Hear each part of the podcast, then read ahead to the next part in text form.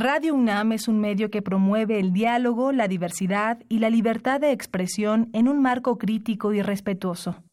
Los comentarios expresados a lo largo de su programación reflejan la opinión de quien los emite, mas no de la radiodifusora.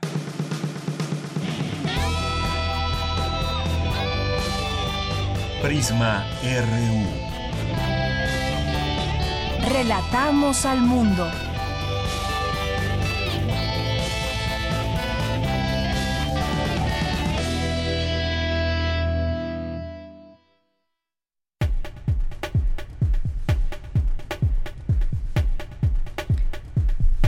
Muy buenas tardes, gracias por acompañarnos en este día 30 de abril, Día del Niño, y bueno, pues desde aquí felicitamos a todos los niños que nos pudieran estar escuchando. La mayoría seguramente se encuentran en la escuela, eh, les han festejado y bueno, pues es un buen día también para reflexionar. Hoy veía una portada que publica el diario Universal y, titulaba No hay edad para migrar y se ve ahí a una niña en Ixtepec, Oaxaca, donde donde dice que al menos 130 niños aguardan el rugido que anuncia la salida de la bestia, el tren que esperan los lleve junto con sus familiares a Estados Unidos entre eh, este carguero que recorre Chiapas, Oaxaca y Veracruz y se ha convertido en la opción de los migrantes centroamericanos para huir de las redadas de la migración. Los pequeños también, hay muchos niños, esperan en las vías sin saber que la bestia puede exigirles la vida como pago. Esa imagen también retrata pues mucho de, de la niñez en el mundo cuando tienen que atravesar por este tipo de situaciones como es la migración. Bien, pues el día, el día de hoy tenemos un programa con mucha información. Mi nombre es Deyanira Morán y en nombre de todo el equipo estamos listos para informarles. Vamos a tener en nuestra primera hora, vamos a hablar de, de Venezuela, todo lo que está sucediendo allá. Intentaremos hacer eh, un enlace vía telefónica eh, con una reportera que se encuentra en el lugar de los hechos. Sabemos que hoy es un día pues muy importante, muy un tema de muchos de mucho movimiento, una situación que abarca muchas ciudades ya de Venezuela y hay distintas ópticas desde donde se puede mirar esto. Se ha acusado desde el gobierno de Nicolás Maduro de un intento de golpe de estado. Sin embargo, también ya han hablado los militares y bueno, pues algunos de los eh, de los mandos altos, donde dicen que están con el gobierno de Maduro. También las opiniones en el mundo se van eh, dividiendo. Hay quienes apoyan esta, esta, este gobierno que se ha autocreado y que dicen es la libertad para Venezuela. Pero hay también otras ópticas de cómo leer este lo que está sucediendo, esta situación allá en este lugar. El país, por ejemplo, titula Últimas noticias de Venezuela, los choques entre fuerzas chavistas y seguidores de Juan Guaidó que se extienden por Caracas. Eh, Telesur dice el chavismo se moviliza en rechazo a intento de golpe en Venezuela. El Mundo dice los comandantes me han manifestado su lealtad, dice el presidente Nicolás Maduro, pero en un momento más le tendremos toda esta información de lo que está sucediendo allá en Venezuela. También tendremos, tendremos aquí en un momento más en Cultura todo lo referente al Festival de Ciencias y Artes, el ALEF, con mi compañera Tamara Quirós. Vamos a tener en nuestra segunda hora una visita de Alicia Lara y Ashari Martínez, integrantes de Pimiento Morrón, que es un proyecto interdisciplinario para niños. Hoy que es su día entre niños de 4 a 12 años, seguramente les va a escuchar, gustar escuchar de qué se trata. Combina música artes escénicas y artes visuales a través de contenidos originales e incluyentes para Internet y espectáculos en vivo. Así que no se lo pierdan esto ya en nuestra segunda hora. Vamos a tener hoy a los poetas errantes, esta sección de poesía, donde los jóvenes de Servicio Social de Radio UNAM han llevado poesía a muchos lugares. Aquí los tendremos para presentar su trabajo de hoy y también tendremos a la orilla de la tarde esta colaboración de Alejandro Toledo, escritor y ensayista, eh, esta colaboración de literatura. Hoy nos va a hablar de Adolfo Bioy Cázares, eh, a 20 años de su muerte, coautor con Borges y Silvina Ocampo de la antología de la literatura fantástica. Así que, así que no se lo pierdan hoy a la orilla de la tarde, ya para cerrar nuestro programa. Así que, pues desde aquí, relatamos al mundo. Relatamos al mundo. Relatamos al mundo.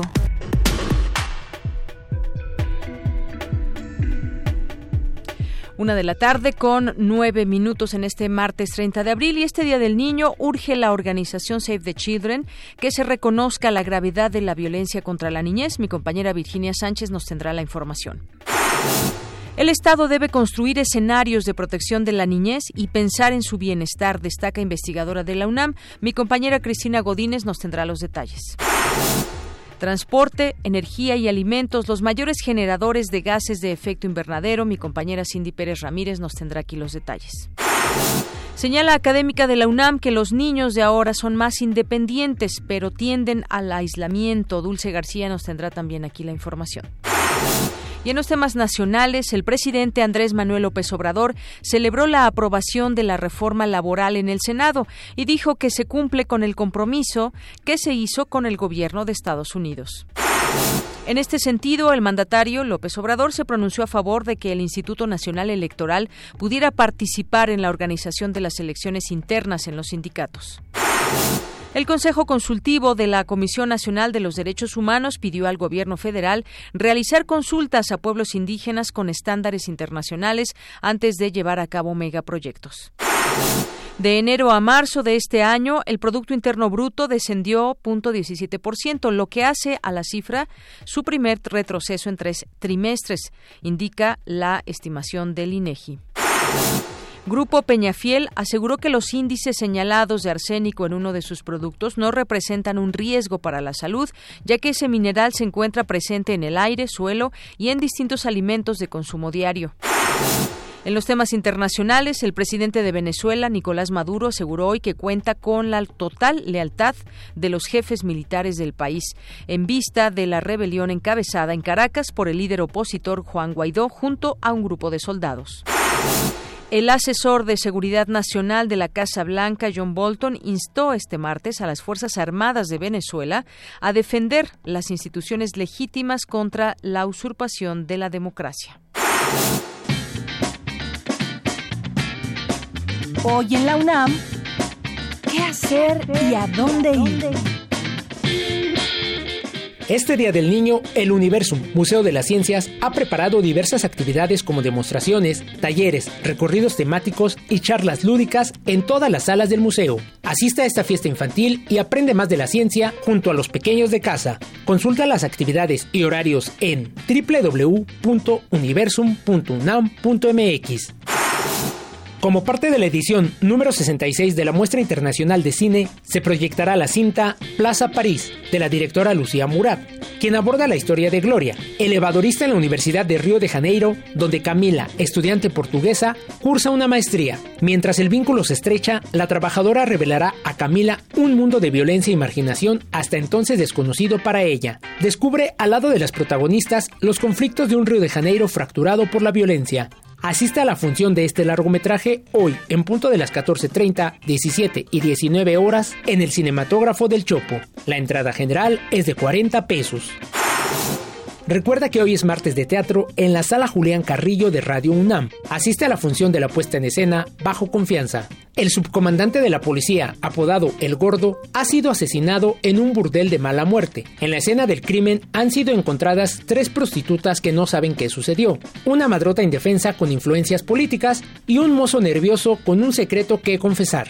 Descubre qué ocurrió aquella noche y asiste a la función hoy, en punto de las 20 horas, a nuestras instalaciones. Adolfo Prieto 133, Colonia del Valle. La entrada es libre y el cupo limitado.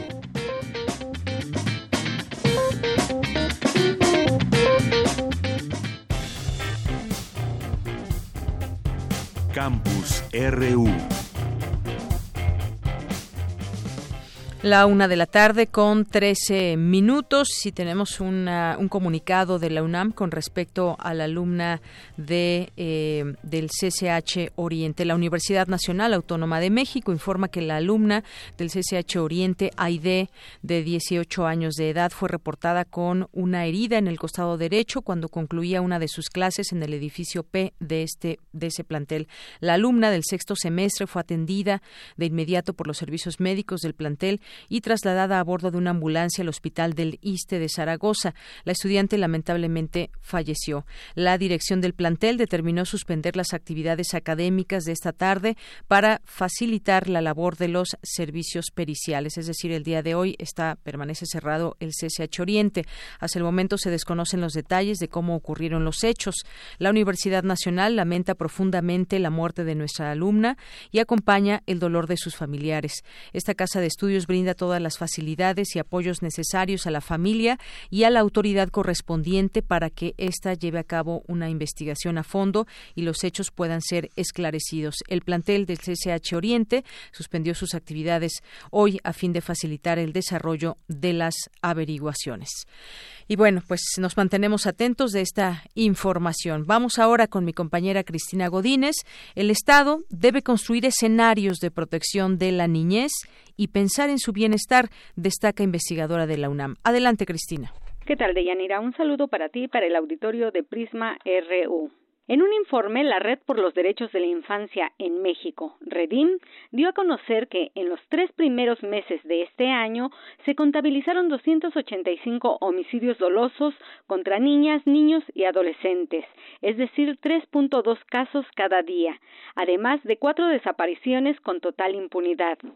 Ante esta realidad, Gabriela Ruiz Serrano, de la Escuela Nacional de Trabajo Social de la UNAM, dijo que la sociedad debe unirse y alzar la voz por los derechos de los pequeños tenemos que empezar a, primero, pues a exigir que el Estado dé una respuesta certera, contundente y en donde se coloque el bienestar de nuestra niñez y se piense en, la construcción de escenarios comunitarios y sociales de protección y no de esta violencia sistemática a la cual nos encontramos y, nos estamos enfrentando el día de hoy. En estos asesinatos de los niños y tal como lo está documentando la Redín, estamos viendo ya una violencia directa, pero hay otro tipo de maltratos que también se ha dado de violencia que cada vez se van encrudeciendo. México somos el país productor en pornografía infantil número uno. Niñas, niños vinculados en la explotación laboral infantil, en la mendicidad forzada, incluso se han documentado en el tráfico de órganos. La investigadora destacó que la cifra ofrecida por la Redim y que está basada en datos del Secretariado Ejecutivo del Sistema Nacional de Seguridad Pública nos debe alertar como población sobre el problema de inseguridad en que vivimos. Luis Serrano señaló que la academia está obligada, junto con la sociedad civil y los políticos, a hacer un frente común para pedir que se proteja a los pequeños, que son de las poblaciones más vulnerables en México. Deyanira, este es mi reporte. Buenas tardes. Gracias, Cristina. Muy buenas tardes. Vamos ahora con mi compañera Virginia Sánchez. Save the Children urge al gobierno mexicano a reconocer la gravedad de los índices de violencia contra la niñez. Adelante, Vicky. Muy buenas tardes. Hola, ¿qué tal, Deyanira? Auditorio de Prisma RU. Muy buenas tardes. Pues así es, en el marco del día de hoy que festejamos a las niñas y niños, a nuestros queridos pequeños, la organización Save the Children, líder en la promoción y defensa de los derechos de esta población, con presencia en más de 120 países y en México desde 1973, emitió un llamado al gobierno mexicano para que se reconozca la gravedad de esta situación de los grandes índices de violencia contra la niñez. Además de la pertinencia por el festejo de este día en pro de que todos los niños y niñas puedan aspirar a una vida libre de violencia, es también una respuesta al cuestionamiento que el presidente Andrés Manuel López Obrador hizo sobre la veracidad de los datos oficiales que confirman esta situación inadmisible para este sector de la sociedad. Patricia López, oficial de incidencia política y gobernanza de esta organización Save the Children en México, señala que todos los días en todo el país, niñas, niños y adolescentes viven las causas y efectos nocivos de todas las formas de violencia que existen, incluyendo lamentablemente el asesinato. Escuchémosla.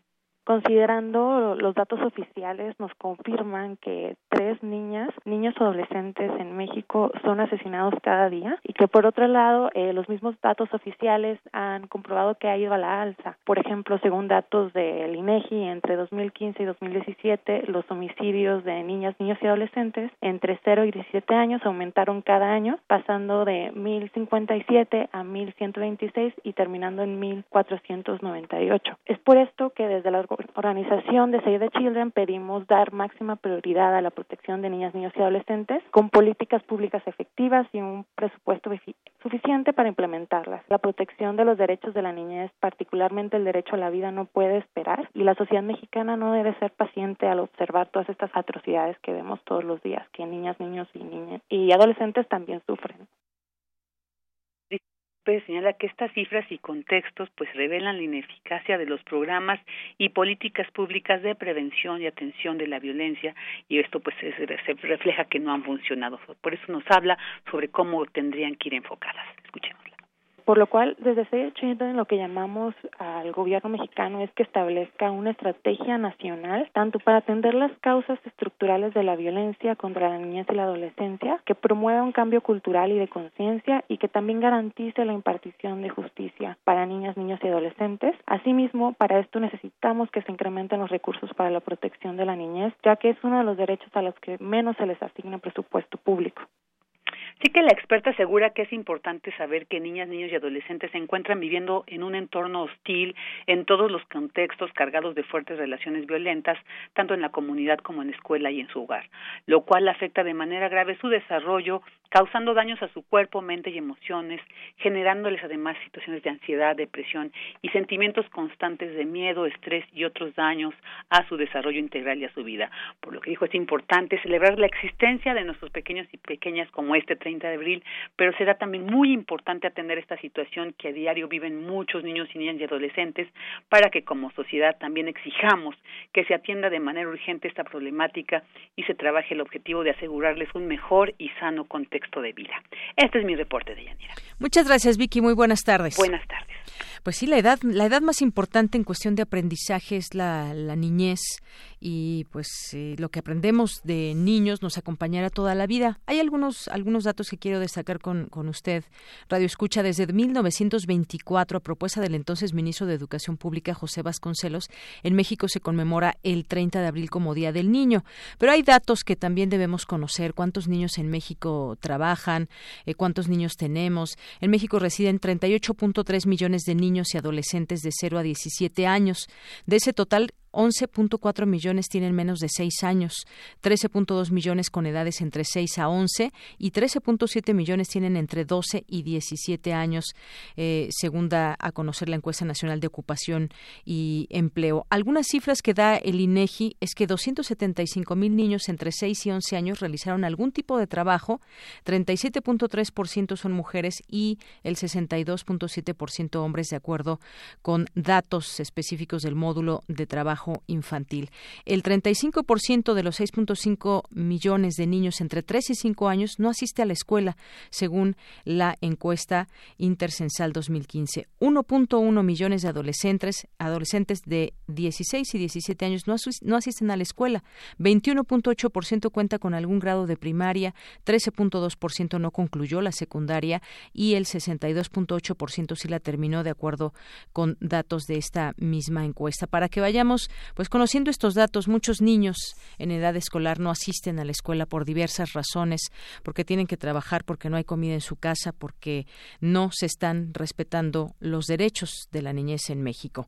Vamos a continuar ahora con Dulce García. Señala académica de la UNAM que los niños de ahora son más independientes, pero tienden al aislamiento. Adelante, Dulce. Deyanira, muy buenas tardes a ti al auditorio de Prisma RU. Formar niños felices, más competitivos, debe ser primordial, pues hay que reconocer que los infantes de hoy son más independientes y aprenden a tomar decisiones con mayor rapidez que sus padres cuando eran pequeños. Para Karime Hack, académica de la Facultad de Psicología de la UNAM, la curiosidad natural les permite interactuar fácilmente con las nuevas tecnologías, que les ofrecen ventajas para desarrollar habilidades, aunque dichas herramientas no deben ser utilizadas como nanas modernas, pues tienden a aislar a los niños y dejar de lado el impulso de sus otras capacidades. Estamos teniendo niños que resuelven más problemas por ellos mismos, son niños que están teniendo menos contacto más cercano con sus papás y ese tipo de cosas y que entonces y eso ha generado mucha autonomía y eso puede ser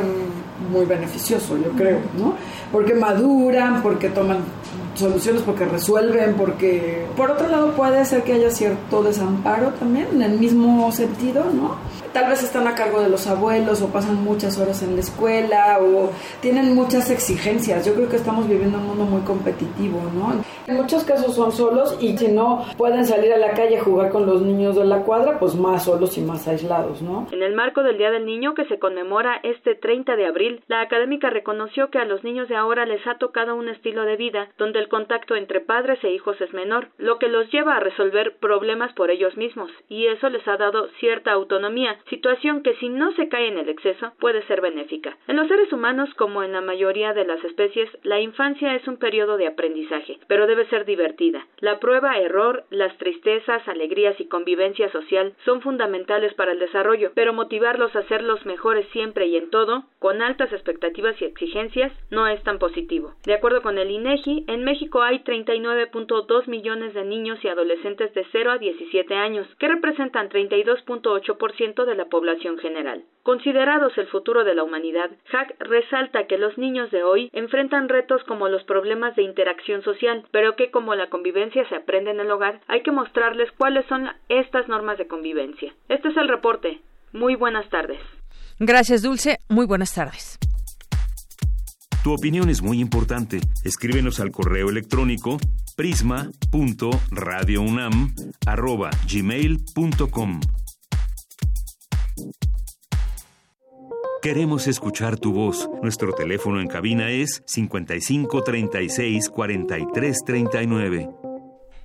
Continuamos una de la tarde con 25 minutos y le hablábamos de Venezuela, que vamos a tener este reporte sobre las últimas noticias de este país. Muchas o varias, varias páginas están transmitiendo en vivo los hechos, los choques entre fuerzas chavistas, seguidores de Guaidó que se extienden por Caracas.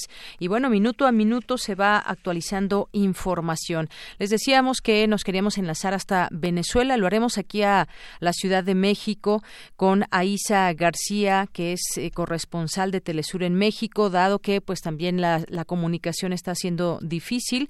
Y bueno, pues Aisa, te doy la bienvenida a este espacio. Muy buenas tardes. ¿Qué tal, Deyanira? Muy buenas tardes para ti también y para toda la audiencia que te escucha. Gracias, Aisa. Pues les está llegando también mucha información eh, de lo que está pasando en este momento allá en Venezuela. Me gustaría que nos platicaras un poco sobre este día, cómo amaneció Venezuela, estas fuerzas que se han enfrentado en distintas ciudades, en Caracas, y bueno, pues hay un mundo de información que podemos ver en Internet y que de pronto pues hay distintas ópticas de lo que está sucediendo. Mira, Deyanira, lo que ha ocurrido el día de hoy en Venezuela es un intento de golpe de Estado por parte del autoproclamado presidente Juan Guaidó, que es eh, un diputado eh, venezolano, pues él estuvo con el apoyo de algunos eh, militares. Luego, con el paso de las horas, se supo que algunos de los militares que estuvieron apoyándolo, algunos soldados, algunos tenientes, fueron engañados para participar en estos eventos. En, e, eh, al momento, donde en este momento, en la base aérea de Carlota, donde estuvieron muy cerca en la madrugada, no hay eh, mayor eventualidad, no fue tomada por la oposición, a pesar del fuerte asedio eh, de los golpistas venezolanos encabezados por Juan Guaidó y por Leopoldo López. Eh, hay que decir que en este momento hay una fuerte movilización también del chavismo eh, en rechazo al intento del golpe de Estado. Hay miles de personas que se han aglutinado alrededor del Palacio de Miraflores a mostrar su apoyo al presidente constitucional Nicolás Maduro. Hay que decir algo bien claro de Yanira. Esto es otra fase de los intentos que han habido por eh, sacar a Nicolás Maduro del poder y esto lo está protagonizando un grupo opositor de ultraderecha que encabeza Juan Guaidó, un personaje salido de las guarimbas eh, de las calles de Venezuela. Y bueno, este personaje no participó en las elecciones donde Maduro eh, resultó el, el, ganador, o sea que Maduro llegó a la presidencia de una forma absolutamente legal, legítima, constitucional. Y esto no lo digo yo, lo dicen los resultados electorales. Tú conoces que el sistema electoral en Venezuela es un sistema bastante avanzado. Ahí se vota por huella electoral no hay dudas de, de, cómo funciona, eh, de, de, cuán legítimo es el sistema electoral en Venezuela.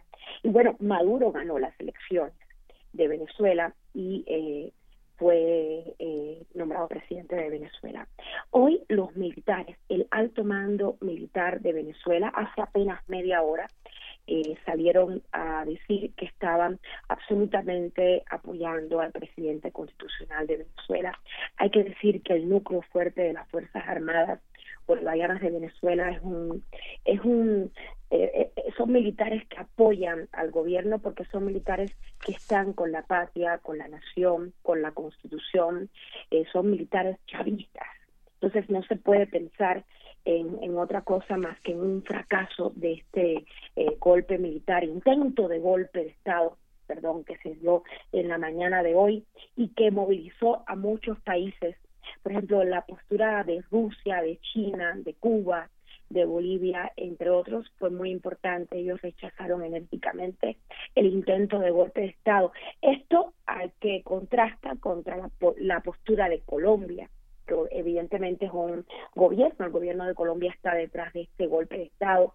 Eh, hoy mismo llegó un militar llegó un alto mando militar de Estados Unidos a Colombia, donde, como sabes, hay 18 bases militares de Estados Unidos. Colombia colinda con Venezuela. Por eso es muy importante esta denuncia que se hizo a través de medios colombianos como Caracol Radio, donde se mostró este alto mando militar de Estados Unidos, llegando justamente hoy a Colombia, justamente hoy cuando hay este intento de golpe de Estado. Entonces, ahorita mismo eh, lo que está ocurriendo es que los opositores de ultraderecha de Venezuela están concentrados en la Plaza de Altamira, que históricamente y tradicionalmente ha sido su lugar de protesta, y eh, pues los defensores eh, del presidente Nicolás Maduro están en el Palacio de Miraflores. Esta es la situación que hay en este momento. algo más que te quería comentar, cuando Vladimir Padrino, que es el jefe de las Fuerzas Armadas Bolivarianas de Venezuela, dio a conocer que estaban con el gobierno y con el presidente. Eh, contó cómo eh, hoy estos militares que estuvieron apoyando al autoproclamado presidente Guaidó secuestraron ametralladoras, fusiles de asalto, pistolas, vehículos, y por eso es que se dio esa movida en horas tempranas de la mañana. Entonces Vladimir eh, Padrino, que es el, el alto más alto dirigente de las Fuerzas Armadas Nacionales Bolivarianas, responsabilizó hoy a la dirigencia opositora, estamos hablando de Guaidó, de Pollo López, ante posibles hechos violentos, incluso dijo ante derramamiento de sangre, dijo que si en el país ocurría algo así, ellos eran los responsables. Bueno, nosotros vamos a estar pendientes, Dianita, por si necesitas más información.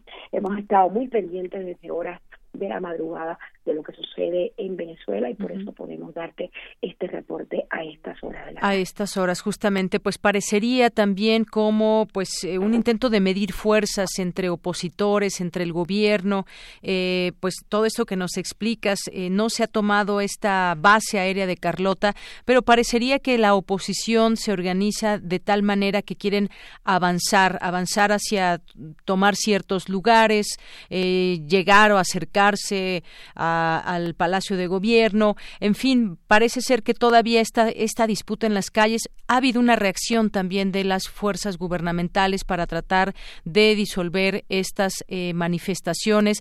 Eh, quizás un llamado o lo que preocupa también es este asunto de los derechos humanos y de cómo enfrentar a estas manifestaciones que están, pues hay, hay enojo, hay miedo, hay de todo un poco en, en la calle, Aisa. Bueno, en la calle ahorita mismo lo que hay, como te decía, está segmentado y es lo que estamos viendo eh, por las pantallas de Telesur. eh, los, la gente que está apoyando a los opositores y a este movimiento golpista están en la Plaza Baltamira, concentrados ahora mismo. Y los que están apoyando al presidente Nicolás Maduro están en las cercanías del Palacio de Miraflores. En el resto del país, según dijo Diosdado Cabello, el presidente eh, de la Asamblea mm, Constitucional de Venezuela, en, las, calles eh, del resto del país hay mucha tranquilidad no está ocurriendo absolutamente nada. Él lo ha dicho. Y bueno, te decía que, que los eh, también que los cuatro poderes del, del país han mostrado su respaldo a Nicolás Maduro. Lo que ocurre hoy, lo que hemos visto desde la madrugada, es otro intento del golpe de Estado. Tú recordarás lo que pasó el 23 de febrero el 23 de febrero intentaron hacer esto mismo de otra manera, con el con esto de que iban a llevar ayuda humanitaria a Venezuela y lo hacían a través de, de, de, la, de la frontera con Brasil y la frontera con Colombia y lo hacía con el apoyo de Colombia y el, el, el, el, el gobierno también de Brasil, con el apoyo también del gobierno de Chile. Una cosa tremenda, esto no se había visto nunca en América Latina este apoyo de estos países cercanos. Y estaban queriendo llevar ayuda humanitaria a, que alcanzaba para 20.000 familias, según ellos mismos dijeron, cuando de pronto uno de los opositores que estaba ahí prendió candela a la a estas gondolas que estaban llevando la ayuda. Y justo la estaban llevando irónicamente a través de pueblitos muy empobrecidos de Colombia y de Brasil ¿Cuándo Estados Unidos se ha preocupado por mandar ayuda humanitaria a los países que tienen una situación de pobreza? Mira el caso de Haití. Entonces, esto ocurrió el 23 de febrero. Eh, otro intento, por, por además por, por lanzar a, a, Guaidó, que no, no además no tiene el apoyo de la población. Hoy mismo en las calles, viajan estos dos focos en estos dos lugares, Plaza Altamira y Palacio de Miraflores ahí están concentrados, digamos, estos tanto opositores por un lado y los que están apoyando al gobierno de Maduro. Las demás eh, ciudades, otros lugares, nos dices, están en tranquilidad.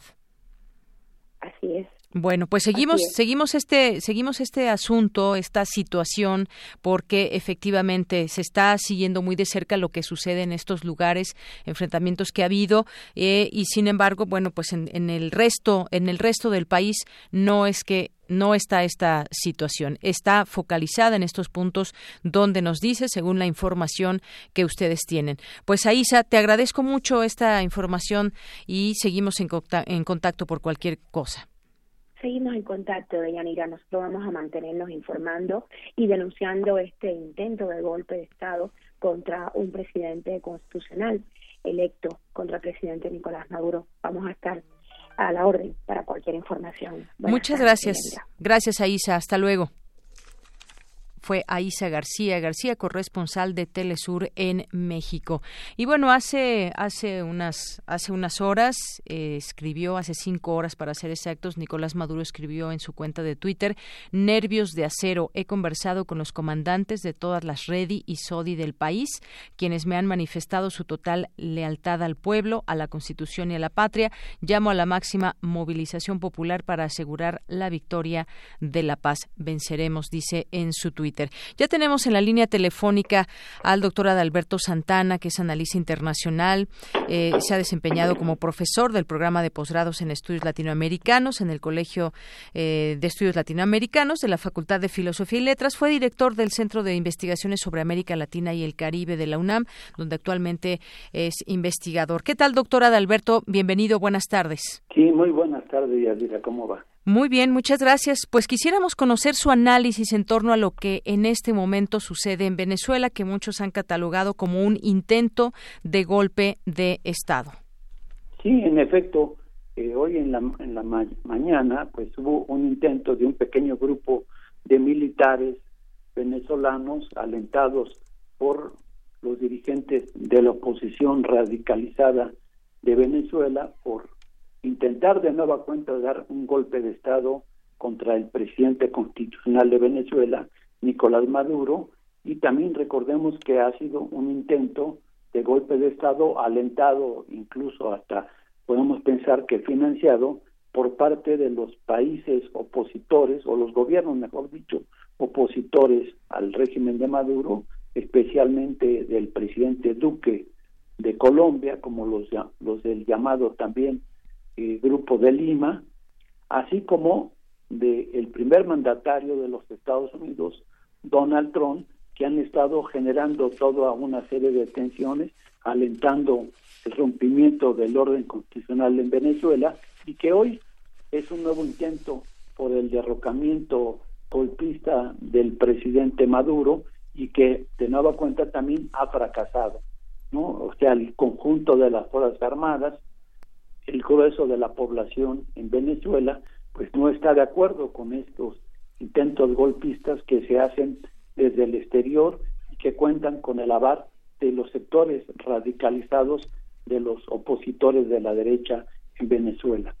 Hemos visto las distintas informaciones que surgen de diversos portales que también tienen pues una percepción de lo que está sucediendo, algunas transmisiones en vivo. Estos enfrentamientos entre las fuerzas chavistas y los seguidores de Juan Guaidó se han extendido por la capital venezolana horas después, hay que mencionarlo, de la liberación del dirigente opositor Leopoldo López, que estaba en arresto domiciliario tras haber sido condenado a más de 13 años de prisión. Esta liberación es un punto importante, doctor, porque ha sido impulsada por una parte por Juan Guaidó, que ha sido también es reconocido por muchos, incluso al exterior, como presidente interino del país por la Asamblea Nacional y más de 50 países. Cuenta con el apoyo ellos dicen, de segmentos de las Fuerzas Armadas y han dicho que el momento es ahora y están eh, exhortando a la gente a que salga a la calle para que pues se vean en número y se empiece, digamos, a tomar puntos importantes. ¿Cómo ve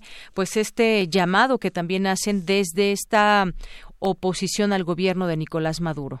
Bueno, como hemos visto a lo largo de la historia de estos últimos 16 años o más en Venezuela, pues la derecha ha intentado siempre golpear al gobierno constitucional, ya haya sido del presidente Chávez o hoy del presidente Maduro, por buscar el derrocamiento, porque pues no han podido ganar elecciones que les demuestren que tienen la mayoría de la población a su favor.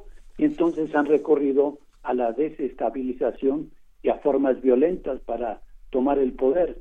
Pero, ¿qué es lo que ha ocurrido? Bueno, pues que la mayoría del pueblo en Venezuela ha respaldado a su gobierno y ha impedido, junto con los militares, ¿sí? que han respetado el orden constitucional, pues han, han impedido que se dé un golpe de Estado, a pesar, decíamos, de que gobiernos distintos a Venezuela, como es el gobierno del presidente Duque en Colombia, constantemente patrocina, apoya y trata de derrocar al presidente Maduro o el presidente de Chile. En términos generales hay cerca de 55 países que reconocen al, al, autoproclamado presidente Guaidó, pero la mayoría de los países del mundo pues no lo reconocen, o sea, son respetuosos de la autodeterminación y la soberanía nacional de Venezuela. Pero ¿qué es lo que está en el fondo de toda esta cuestión? Pues esencialmente que Venezuela es uno de los países que cuentan con los recursos más importantes y estratégicos en materia de riqueza petrolera. Y eso es lo que le interesa particularmente a los intereses del gobierno norteamericano, sí, que es detentar esta riqueza petrolera y la forma de apropiarse de esas y del oro y del agua y de gases que, que en este tipo de materias primas tiene Venezuela, pues es tratando de darle un golpe de Estado al gobierno constitucional de Venezuela, cosa que hasta nuestros días ha sido materialmente imposible. Hay que pensar que ideológicamente todos estos gobiernos de la región de América Latina, que sumarán como 15 aproximadamente, más el de Estados Unidos, más las alianzas de algunos miembros de la comunidad europea, de sus gobiernos, pues no suman más allá de 55 gobiernos, o sea, es la minoría de los países del mundo, pero son los más beligerantes por querer implantar un golpe de Estado en la nación hermana venezolana. Sí, y habrá que detenerse hay un punto importante qué pasa también en el ámbito militar, porque pues sin duda al intentar un golpe de estado y luego se habla de una eh, que fueron engañados un grupo de militares. El caso es que ya salió a hablar el ministro de Comunicación venezolano Jorge Rodríguez, informó de enfrentamientos de un reducido grupo de militares traidores, así les llamó, que se posicionaron para promover un golpe de estado. El ministro de Defensa y hombre clave en el gabinete de Maduro, Vladimir Padrino, se ha pronunciado a favor del mandatario. La acción, dice, de la oposición ha dicho obedece a un intento de golpe de Estado de una magnitud mediocre. Y además se agrega o ha responsabilizado a la oposición de todo acto de violencia que se genere a partir de este momento. El tema eh, o la palabra violencia también, ¿cómo, ¿cómo la aplicamos en este momento donde se ve justamente, pues sí se han visto enfrentamientos entre, entre las Fuerzas Armadas y la gente en las calles? Son eh, momentos, son videos que ya se pueden ver y que han dado la vuelta al mundo. Es una situación en este momento eh, tensa, doctor. Sí, mire, para que nos ubiquemos, no ocurre en todo Venezuela este escenario que publica la prensa mundial. Básicamente se da en una zona de Caracas. Sí. Para hacer un símil con el caso mexicano, es como si el campo militar de la Ciudad de México, que está cerca de la zona de Polanco, es muy semejante a La Carlota, una base aérea que está en la zona de Altamira, donde prevalecen los sectores de oposición y donde se aglutinan los sectores antichavistas y particularmente aquellos miembros del Lumpen que son patrocinados por esos sectores antichavistas para generar violencia y en este caso lo han hecho en contra de las instalaciones de este fuerte, de esta base aérea militar, que es la Carlota, que está ubicado, digamos, en una parte céntrica de, Caracas, particularmente en un sector cercano a las clases medias altas de Venezuela. Y entonces, si tenemos esta imagen, parecería que así es en todo el país. No, esto está reducido a un espacio muy determinado de la ciudad de Caracas y donde participa una minoría. De hecho, en este momento, en Caracas hay una gran movilización del pueblo venezolano que apoya al presidente Maduro. Así es. Y vemos también reacciones ya eh, al exterior. El secretario general de la ONU, Antonio Guterres, ha llamado a todas las partes a evitar la violencia en Venezuela y a tomar pasos inmediatos para restaurar la calma, según ha afirmado un portavoz. Esto lo sacamos de la agencia de noticias Reuters. Eh, dice también una tanqueta del ejército incendiada arrollado a un grupo de manifestantes cerca de la base militar de Carlota. Las Fuerzas Armadas están reprimiendo con gases lacrimógenos y chorros de agua a presión las concentraciones. Por otra parte, doctor, Turquía se une a Rusia para denunciar la ofensiva opositora contra el gobierno de Nicolás Maduro. El ministro de Exteriores turco se declara preocupado por los atentados contra el orden constitucional en Venezuela. Juan Guaidó, por su parte, ha reaparecido entre sus seguidores en la plaza de Altamira, en Caracas, para llamar a los venezolanos a salir a las calles y dice vamos a seguir avanzando, eh, ha dicho entre gritos de sí se puede. No sé cuánto tiempo vaya a durar estas manifestaciones manifestaciones, como usted dice, están focalizadas, es lo que sabemos también a través de la información que va surgiendo, pero sin duda es una situación que no sabemos cuánto tiempo va y al parecer, pues eh, también esta oposición al gobierno de Nicolás Maduro ve una oportunidad quizás de avanzar. Eh, no se no se no se concretó ese intento de golpe de estado que así lo denominan y bueno, el caso es que pues todavía esto va para largo. Sí, seguramente este es un conflicto que ya tiene largos años, que los sectores radicalizados de la derecha se niegan a perder sus intereses, que son alentados por el gobierno norteamericano, que es el, el principal actor en todo este asunto por derribar al gobierno constitucional de Venezuela, pero hay algunos indicios que nos muestran, bueno, la fragilidad de los grupos de derecha que no pueden hacer realmente efectivo un golpe de Estado. Por ejemplo, el opositor Leopoldo López pues estaba eh, encarcelado propiamente en su casa. Pues, tenía una prisión domiciliaria y no tenía materialmente guardias. Lo que hizo fue salir de su casa pero en los medios de información se hace ver como si los militares lo hubieran liberado de una prisión y no es así. Ahora bien los medios de información predominan las visiones contrarias al gobierno de Venezuela. Hay que ver o escuchar medios alternativos. Yo recomendaría, por ejemplo, vean por, por internet a Telesur y tendremos una mayor información o RT, Televisión de Rusia, una mayor información de lo que está pasando en, en Venezuela. Y también otro elemento es que en el escenario internacional hay muchos países, la mayoría, que se han pronunciado porque no se, se geste y se desarrolle la violencia en Venezuela, sino que se busque el diálogo, la negociación política, que es la postura del gobierno de Turquía, que también hace unos años sufrió un intento de golpe de Estado, del gobierno de Rusia, incluso del gobierno de México, el presidente López Obrador, pues junto con el de Uruguay y otros países de la región latinoamericana y del mundo, pues han propuesto que la solución pues no es la violencia como pretende la derecha venezolana y el gobierno norteamericano, sino la solución a todo conflicto es por medios pacíficos, por medios de la negociación, por medios de planteamientos que lleven a la paz de una situación de crisis como la que ha generado la derecha en Venezuela.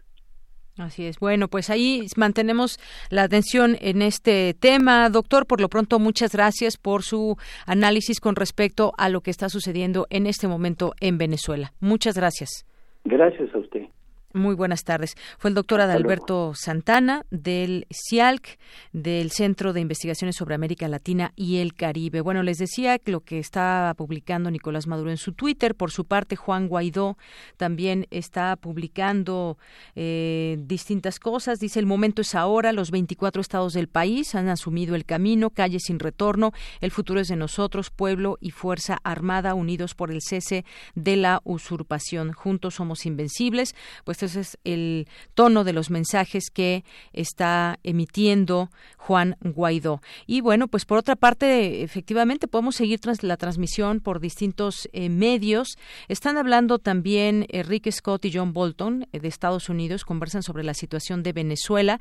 Y bueno, pues ahí están también haciendo sus llamados, dicen, instan las Fuerzas Armadas de, de Venezuela a defender las instituciones legítimas. Y bueno, pues sí depende también mucho el eh, medio en que estemos en que estemos consultando. Está por ejemplo también la BBC de Londres dice Venezuela porque los militares que apoyan a la oposición se identifican con cintas azules. Por otra parte Telesur que bueno pues estamos viendo también su información en vivo. Hay información desde distintas ópticas. Continuamos. Prisma RU relatamos al mundo Queremos escuchar tu voz. Nuestro teléfono en cabina es 55 36 43 39. Cultura RU.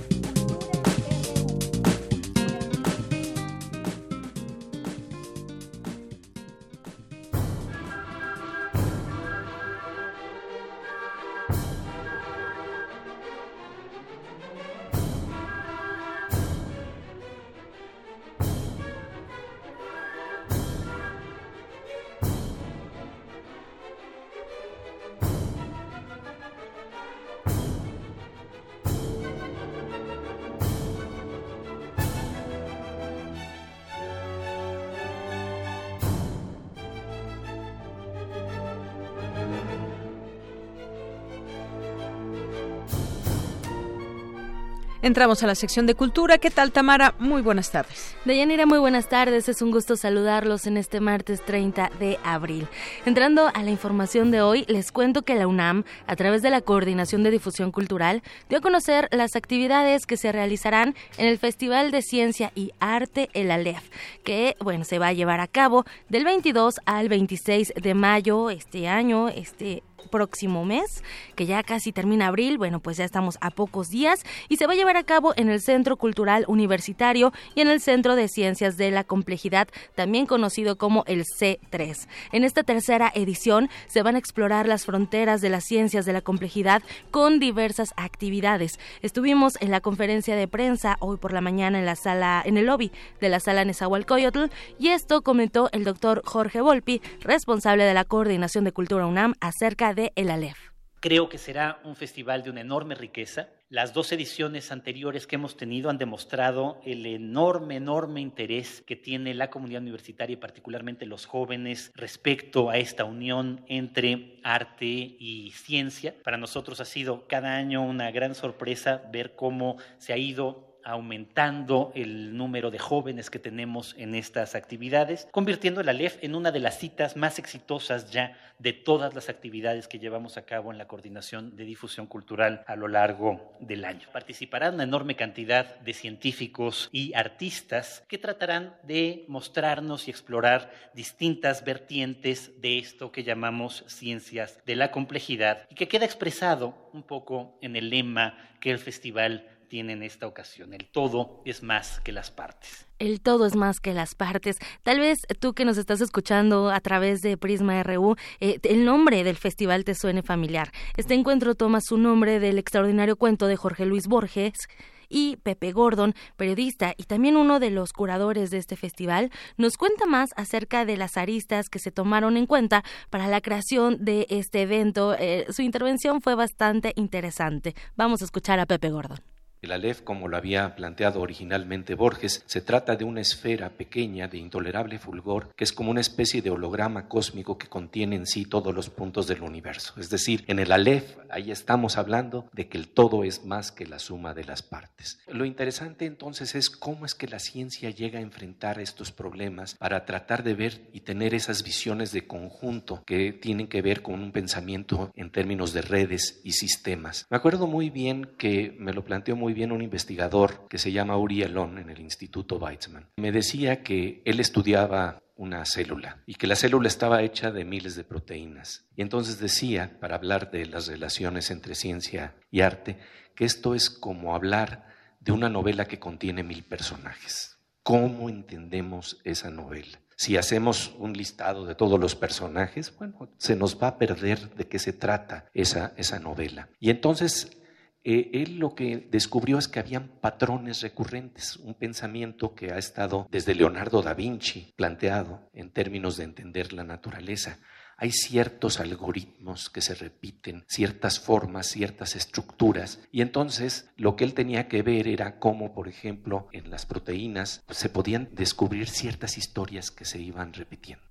Pepe Gordon advierte que las ciencias de la complejidad nos permiten tomar distancia frente a los fenómenos que danzan ante nuestra vista. Y bueno, también es importante comentarles que la programación del festival se distribuye en cinco ejes, ecología y cambio climático, redes, coherencia social y urbanismo, también redes biológicas, y algoritmos de la naturaleza, complejidad y mundo interno del suelo y se retomarán las neurociencias, pero desde las ciencias de la complejidad. Además, en el marco de la tercera edición, bueno, pues se van a, conmemorar también eh, los el, aniversario número 500 de el aniversario luctuoso número 500 de Leonardo da Vinci, también los 90 años de la autonomía universitaria. Y bueno, si en el, en el Aleph Borgiano caben todos los sitios vistos desde todos los ángulos, en este festival también eh, además de la ciencia, bueno, también hay lugar para las artes escénicas como parte de su programación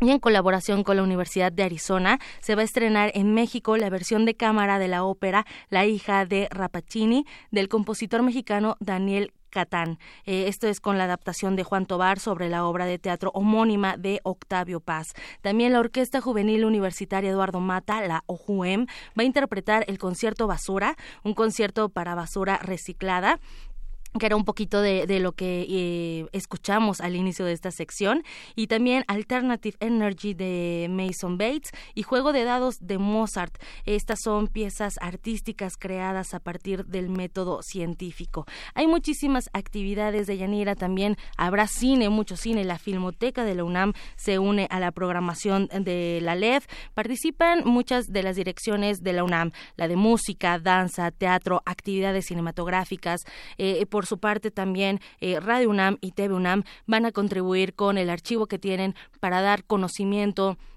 y también, eh, sí, el, conocimiento del legado de, de, esta parte de la autonomía universitaria, la Cátedra Extraordinaria José Emilio Pacheco de Fomento a la Lectura, también participa el programa Arte y Ciencias y Ciencia y Tecnologías y el Centro Universitario de Teatro, entre otras instancias universitarias.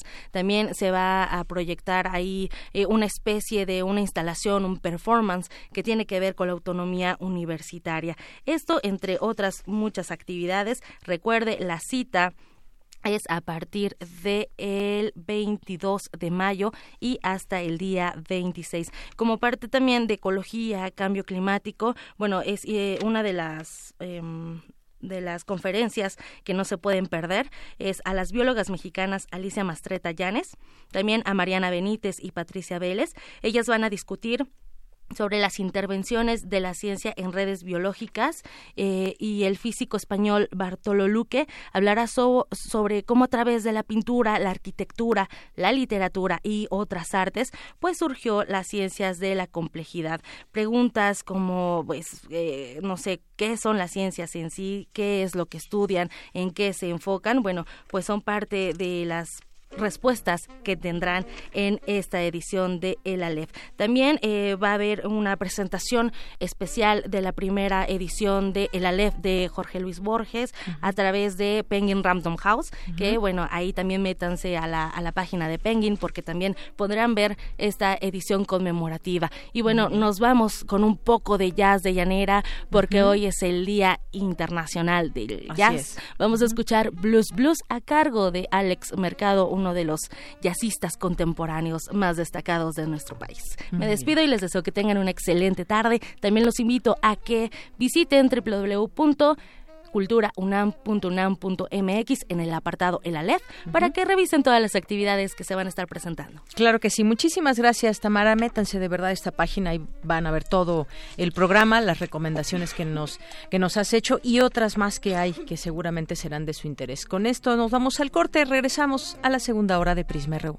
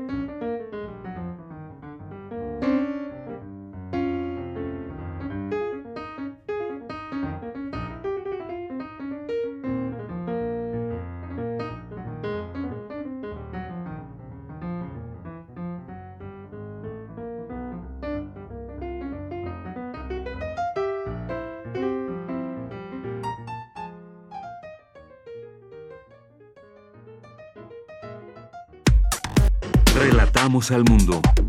Relatamos al mundo.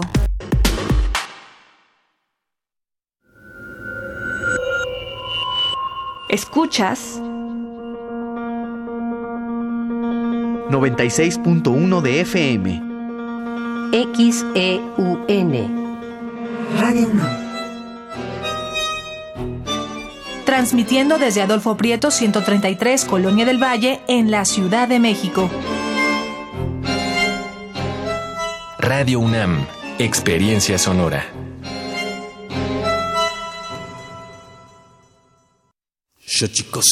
¿Cómo están amigos míos? Me da mucho gusto saludarles. Vamos a cumplir ya un año de nuestro programa y habrá mucha fiesta lunes 13 de mayo, programa especial. No se lo pierda, Tlaxcamatimiac. Xochicóscat, collar de flores. Primer aniversario. Transmisión especial de dos horas con concierto en vivo por el 96.1 de FM. Lunes 13 de mayo. Te esperamos. Radio UNAM. Experiencia sonora. Xochicoscatl.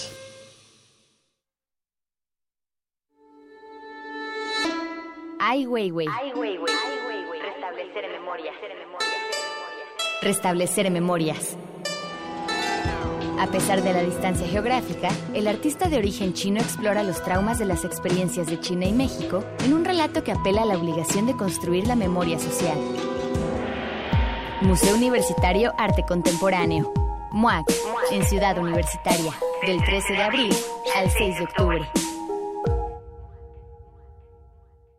El presupuesto participativo sí funciona. Hoy, en Enchula tu Colonia Tour, el caso de éxito de Beatriz y Marcelo. La barranca de Barrelaco era un espacio peligroso. dijimos, ¿por qué este espacio que está tan bonito está tan abandonado? Y en eso nos enteramos de que existía este presupuesto participativos con los cuales hemos ido eh, mejorando todo lo que es la infraestructura. Tu idea puede ser valiosa y tienes las herramientas para cambiar una realidad. El presupuesto participativo es un aliado para mejorar tu comunidad. Instituto Electoral Ciudad de México. La responsabilidad al volante es un seguro que nos protege a todos.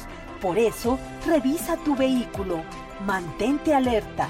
Evita el alcohol y las drogas. Aléjate del celular. Respeta los señalamientos. Ponte el cinturón. Utiliza el asiento especial si vas con menores. Con seguridad llegarás a tu destino. Cuídate, cuídame, cuidémonos todos. Secretaría de Comunicaciones y Transportes.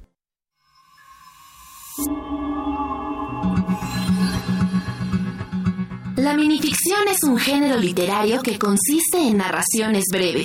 En palabras de José Luis Zárate, son líneas a las que les agrada mostrar un mundo en el destello despiadado del relámpago. Concurso de minificción sobre la radio. Abierto a todas las personas que residan en la República Mexicana. Participa con textos originales, inéditos y de máximo 200 palabras. El tema es libre, pero la radio debe tener un papel relevante en la historia. Habrá premios de 3 mil, 5 mil y 10 mil pesos. Además, las minificciones ganadoras y con mención honorífica serán producidas y transmitidas con los créditos correspondientes en nuestra serie El peso exacto de un colibrí. Consulta las bases en www.radio.unam.mx. La convocatoria cierra el 18 de mayo. ¿Te animas? Radio UNAM, Experiencia Sonora.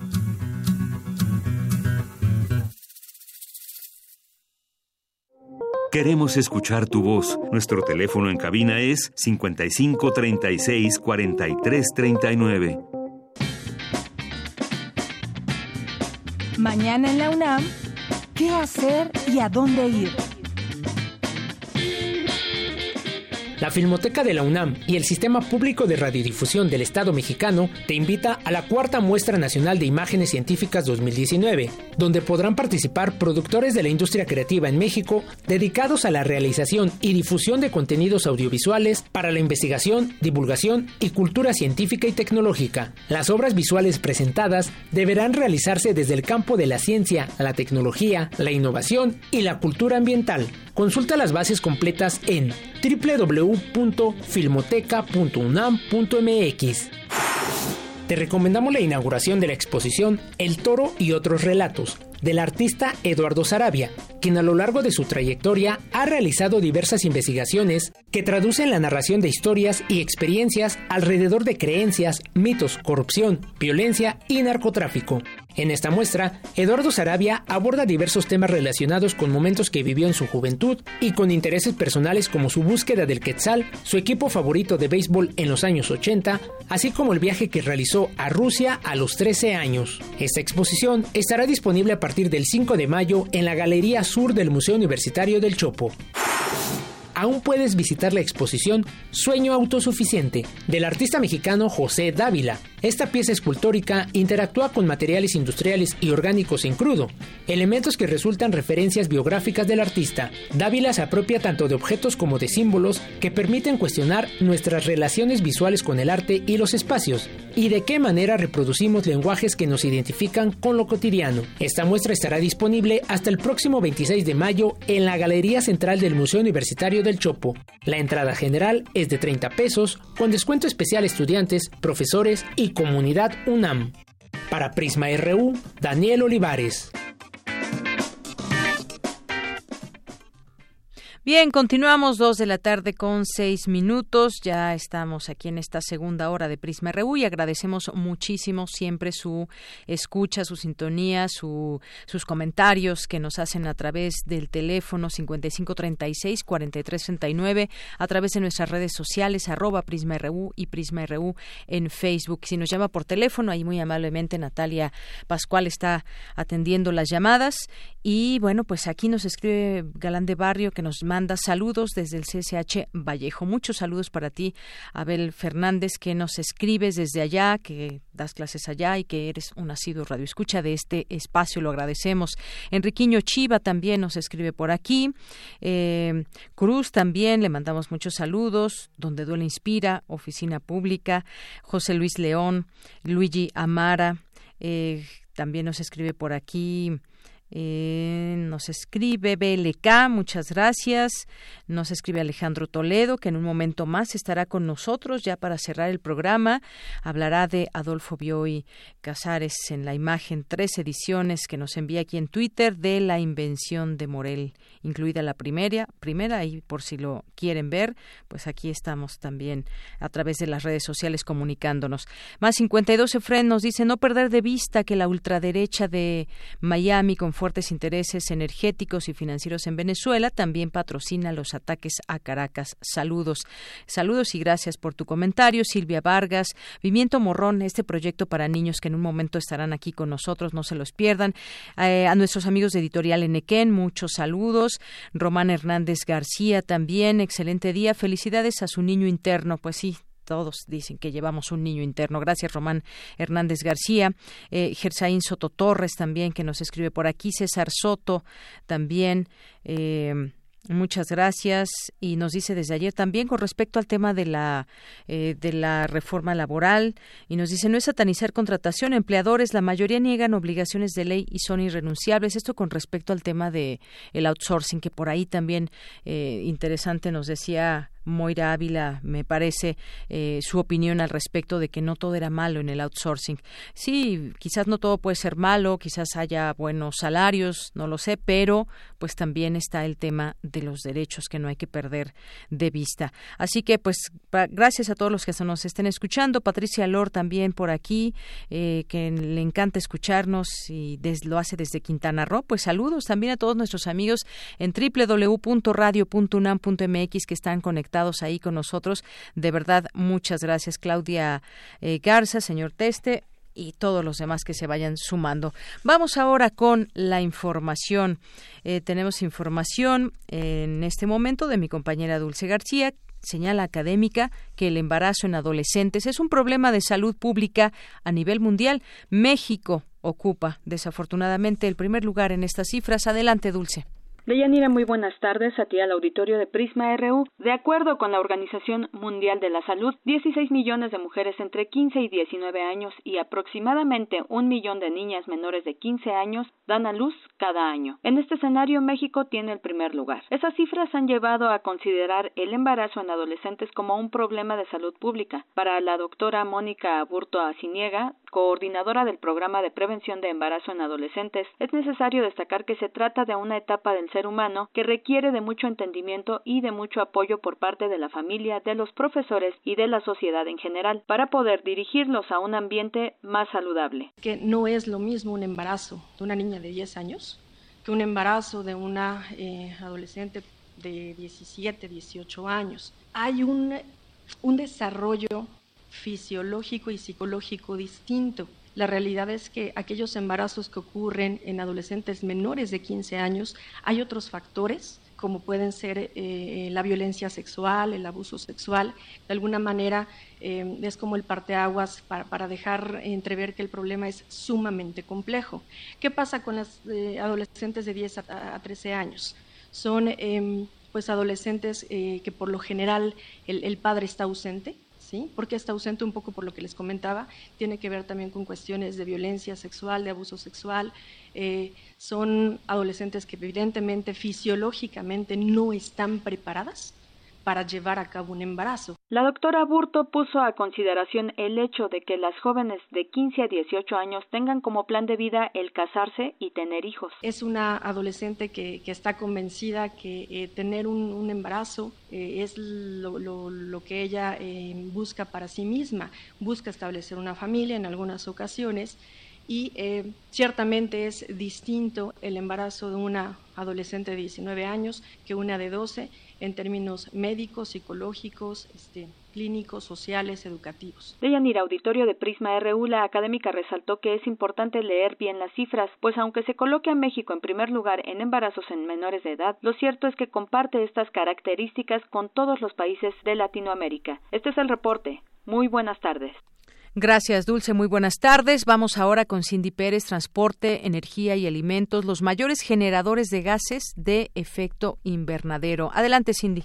¿Qué tal, Deyanira? Muy buenas tardes. Así lo señaló Rafael Olea de la Facultad de Medicina Veterinaria y Zootecnia de la UNAM, quien dijo que antes de la revolución industrial el impacto humano en el ambiente era poco y la naturaleza se hacía cargo de equilibrarlo. Ahora ya no tiene la capacidad de amortiguarlo. Uno de los grandes retos de este siglo es que la producción agropecuaria sea más cercana a los ciclos naturales y es que según cifras del Instituto Nacional de Ecología y Cambio Climático, al transporte le corresponde el 25% de las emisiones, al sector energético el 24 y al agropecuario el 17. Tan solo a la producción ganadera toca 10.3%. Le siguen la industria manufacturera y la construcción, entre otras. Los cambios producidos en el planeta de Yanira son de tal magnitud que a la era iniciada con la revolución industrial caracterizada por el consumo desmedido de combustibles fósiles, se ha propuesto llamarla antropoceno. Este Instituto de Ecología y Cambio Climático en México es, ha sido muy activo en esto y lo lleva muy al día. Y en la última edición, en la quinta comunicación que hizo, los tres principales sectores de importancia de emisiones de gases de efecto invernadero son el transporte, la generación de energía, es decir, el que tengamos electricidad o tengamos un combustible para los autos, es muy importante, el transporte y el que se anda igualando con el transporte es el sector agropecuario, o sea, la generación de alimentos, tanto de origen vegetal como de origen animal. Sin embargo, dentro de esos, el que más pesa es la producción animal. Rafael Olea recalcó que ninguno de los problemas ambientales se generaría si no hubiera sobrepoblación. Recordemos que a partir de los avances médicos ha aumentado la esperanza de vida y varias generaciones habitan el planeta al mismo tiempo. Hoy somos más de 7 mil millones y el crecimiento poblacional ha sido vertiginoso desde mediados del siglo pasado. La producción intensiva de bovinos, por ejemplo, afecta en especial al aire y al suelo. Hay que considerar que junto con el crecimiento poblacional ha aumentado el consumo de carne. Consumimos más carne de pollo y su producción junto con la de huevo, que genera menos emisiones de gases de efecto invernadero que la de res. En el país la producción nacional de aves es de aproximadamente 3 millones de toneladas, de bovinos 1.8 millones y cerdos 1.3 millones. Además, el ganado bovino produce metano, pero no es el único gas de efecto invernadero que origina la producción de alimentos. Los óxidos nitrosos también son importantes. Este aumento de emisiones de gases de efecto invernadero y el crecimiento de la temperatura traerán sequías o lluvias extremas, y eso generará catástrofes naturales y escasez de alimentos, concluyó el académico de la Facultad de Veterinaria y Zootecnia de la UNAM. Hasta aquí el reporte. Muy buenas tardes.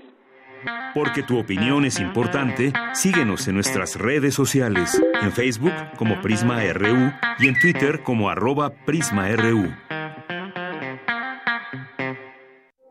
Queremos escuchar tu voz. Nuestro teléfono en cabina es 55 36 43 39. Internacional RU.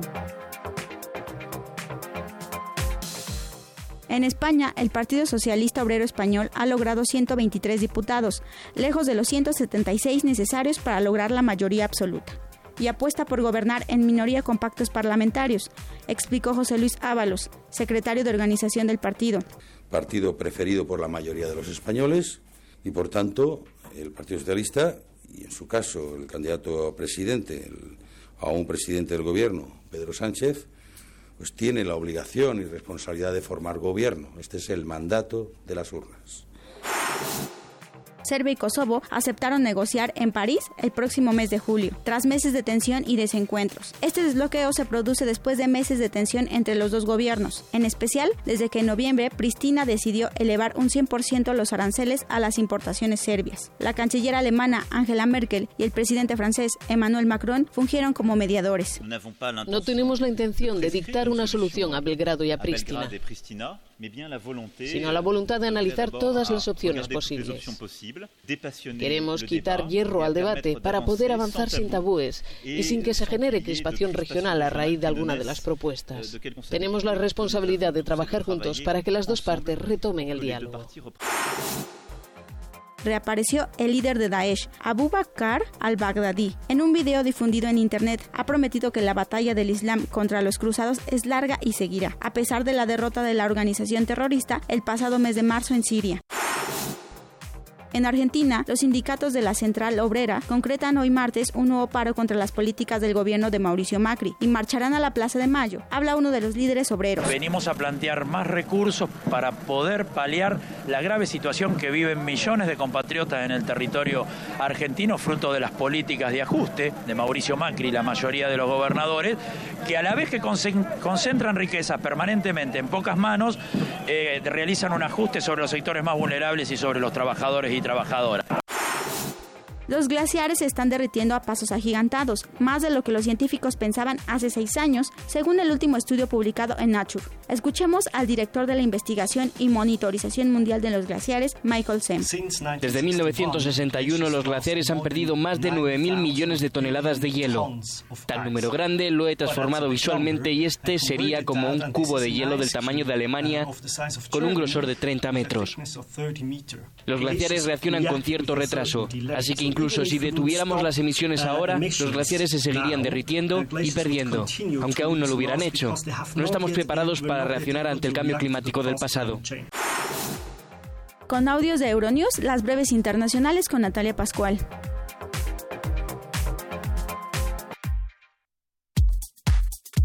Tu opinión es muy importante. Escríbenos al correo electrónico prisma.radiounam@gmail.com. Queremos escuchar tu voz. Nuestro teléfono en cabina es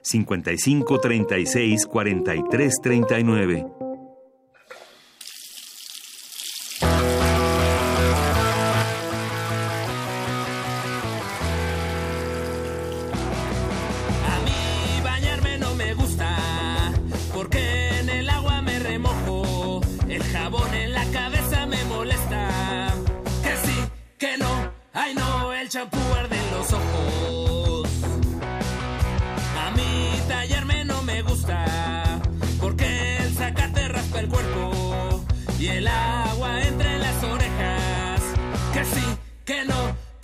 43 39. Bueno, esta canción se llama El Baño, es una canción de Alberto Domínguez y bueno, pues es parte de Pimiento Morrón que están aquí con nosotras. ¿A cuántos niños no les gusta bañarse? A ver, si alguien nos está escuchando, algún niño, díganme, háblenos y díganos a mí si me gusta o a mí no me gusta bañarme. 55 36 43 69 y ya nos acompañan aquí en cabina. Me da mucho gusto recibirlas, Alicia Lara y a Shari Martínez, integrantes de este proyecto Pimiento Morrón del cual vamos a hablar durante este espacio. Bienvenidas. Muchas gracias. Gracias, gracias. Bueno, pues eh, Pimiento Morrón es un proyecto interdisciplinario para niños. ¿De qué se trata? Cuéntenos. Pues es un proyecto que surgió originalmente en el, en el corazón de Alberto Domínguez y él es el, el, el compositor de las letras de, de estas canciones. Y de esa manera nos juntamos una banda de personas, músicos loquitos, y empezamos a hacer... Eh, loquitos y eh, divertidos como los niños. Sí, exactamente. y bueno, un poco la intención de estos loquitos que se juntaron es ofrecer música para los niños que, que traten como su, que retraten más bien sus problemáticas diarias, que parecieran como muy sencillas, que parecieran muy cotidianas, pero en ellas se encierran una serie de preguntas que de pronto el adulto no sabe cómo, cómo enfrentar o cómo abordar o no le da la importancia necesaria, ¿no? Y entonces, bueno, nuestra propuesta musical es eso, tener una oferta que permita también acercar a un diálogo a los pequeños con sus papás, ¿no? Porque todas básicamente responden a preguntas de los niños. Claro, y, yo decía al principio que estábamos recordando justamente esta efeméride del Día del Niño, que lo que se aprende de niño se va a aprender, se aprende para toda la vida, todas esas emociones, todo eso, ese conocimiento, por ejemplo, en la escuela y lo que se aprende, por supuesto, en casa nos queda para toda la vida.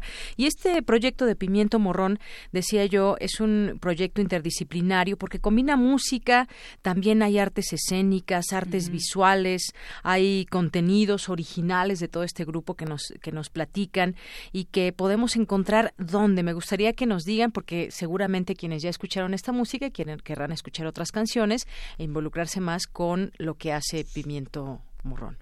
Claro, tenemos una página web que es pimientomorrón.com y a esa página, si ustedes entran, los lleva a todas las redes sociales. Ahí hay videos de nuestras canciones y además hay videos de actividades que tenemos para con los niños. Entonces ahí nos pueden buscar.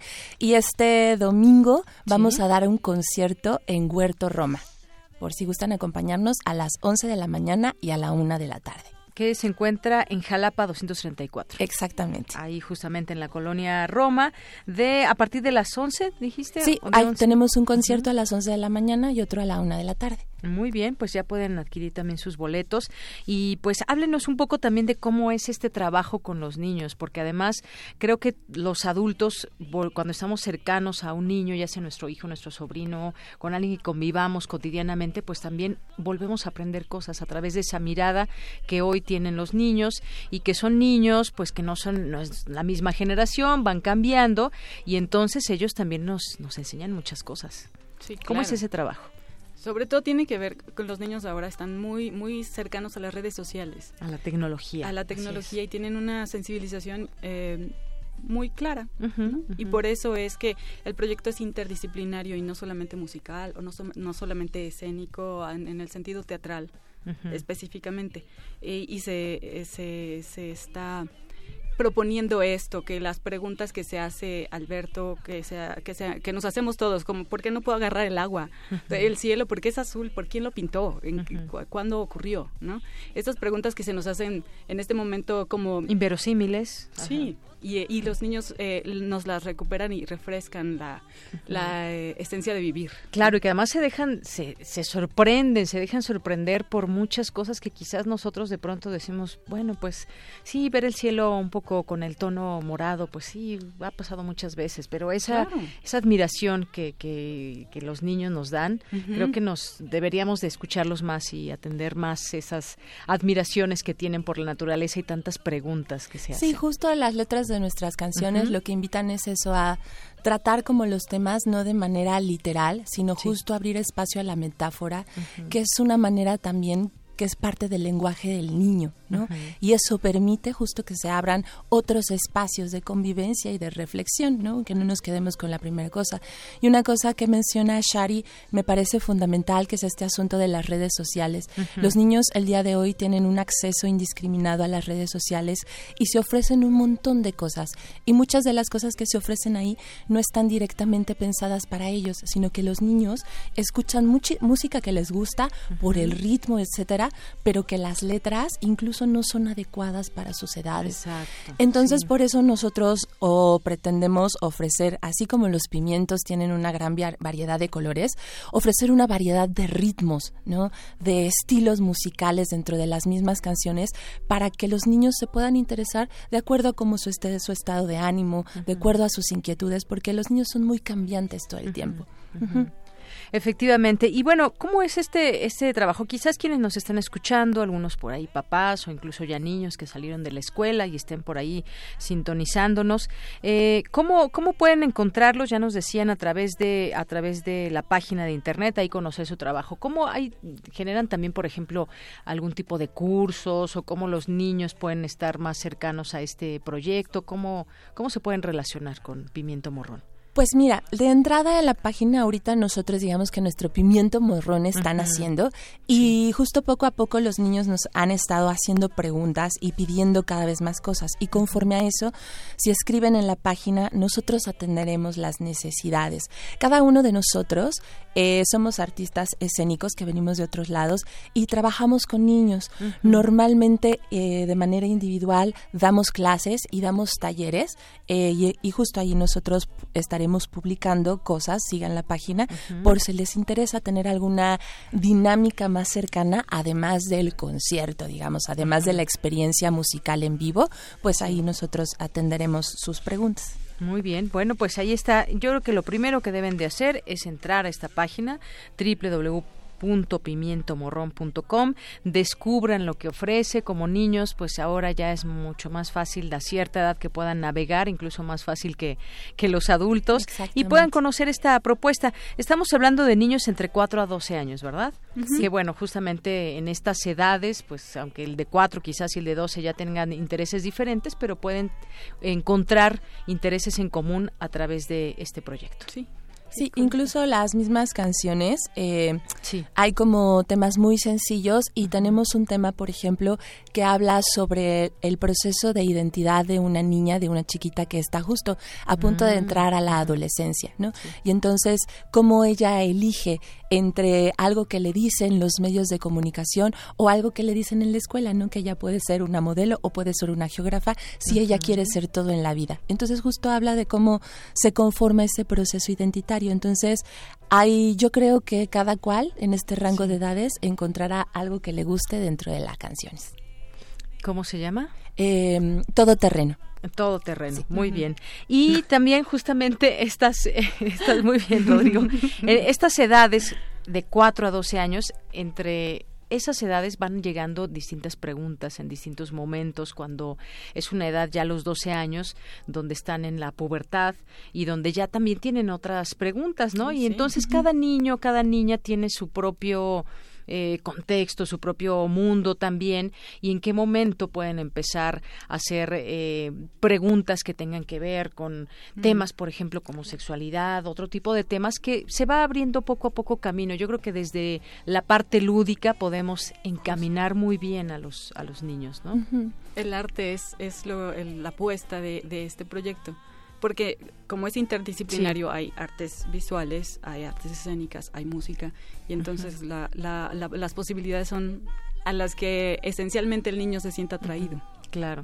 Y bueno, pues también justamente a través del arte expresa y expresará lo que trae también dentro, dentro de su mundo. Y ahí es cuando también muchas veces que decías hace un momento ese tema de la identidad, cómo nos vamos identificando. Sabemos que también en ese periodo pues hay muchos niños que van justamente identificando su propio, su propio ser ante el mundo también, ante el, ante el otro. Y entonces ahí todas las preguntas que tienen, ojalá que no se queden sin respuesta, porque a veces, a veces puede ser difícil para los papás responder todas las preguntas, ¿no? Sí, y además hay muchos tipos de, de, maneras de mirar del niño, es decir, atendiendo a todas sus inteligencias, porque el niño no solo eh, cognita, sino sensorialmente también, ¿no? Tiene maneras de aprender el mundo, ¿no? Entonces muchas de sus preguntas que a nosotros nos parecen como, pues no sé, muy banales en cierto sentido, muy ligeras en cierto sentido, pues tienen que ver con eso, ¿no? O sea, tal vez,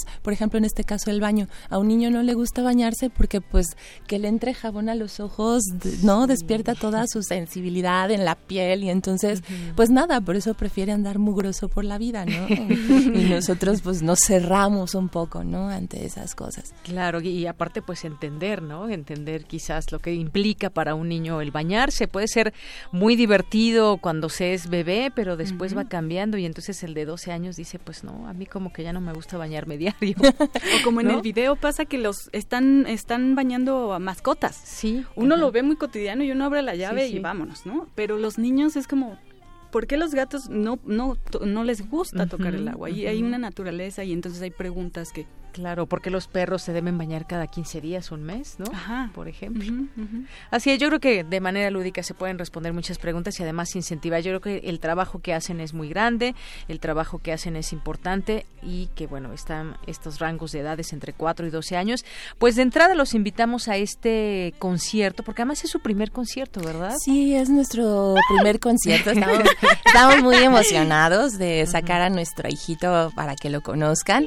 Este eh, y estamos en un espacio muy bonito también que justo habla sobre esta, sobre otra mirada, ¿no? Sobre otra manera de acercarte al mundo y a la convivencia y que bueno, manejan toda una idea ecológica alrededor. Entonces al final pues también para nosotros es importante como generar lazos, generar vínculos donde las maneras de acercarnos se vuelvan más fuertes, ¿no? O sea, como que recuperemos el asunto de echar raíces y abrir justo otros espacios fuera de la vorágine cotidiana que tenemos ahora en todos sentidos, ¿no?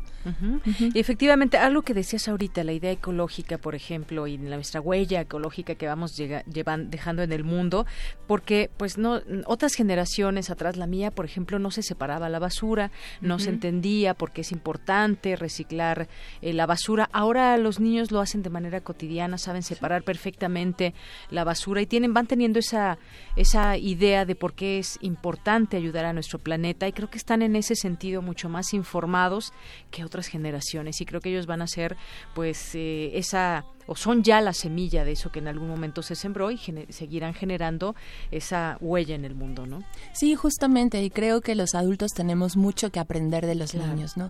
Aprender desde las enseñanzas que ellos nos van poniendo y también en ese sentido nosotros la ofertamos a partir del niño, es decir, no desde nuestra mirada adulta de cómo deben ser las cosas, ¿no? Sino también esta labor que cada uno de nosotros ha tenido con los niños, con el espacio infantil, con el universo infantil, nos ha permitido un poco abrir la escucha y desde ellos generar estas canciones, ¿no? Como hay mucho repertorio que no, que es al contrario, ¿no? Se piensa al niño como un producto, como un objeto de venta, ¿no? Incluso podemos entrar ya a cosas más fuertes como la, drogadicción, por ejemplo, ¿no? Al final, este, los chiquitos justo que están entre 11, 13 años son una población vulnerable y que además son un objeto y que ya empiecen a preguntar desde más pequeños qué es una droga y que hay que saber contestar. No podemos evadir esas preguntas. Creo que los niños no,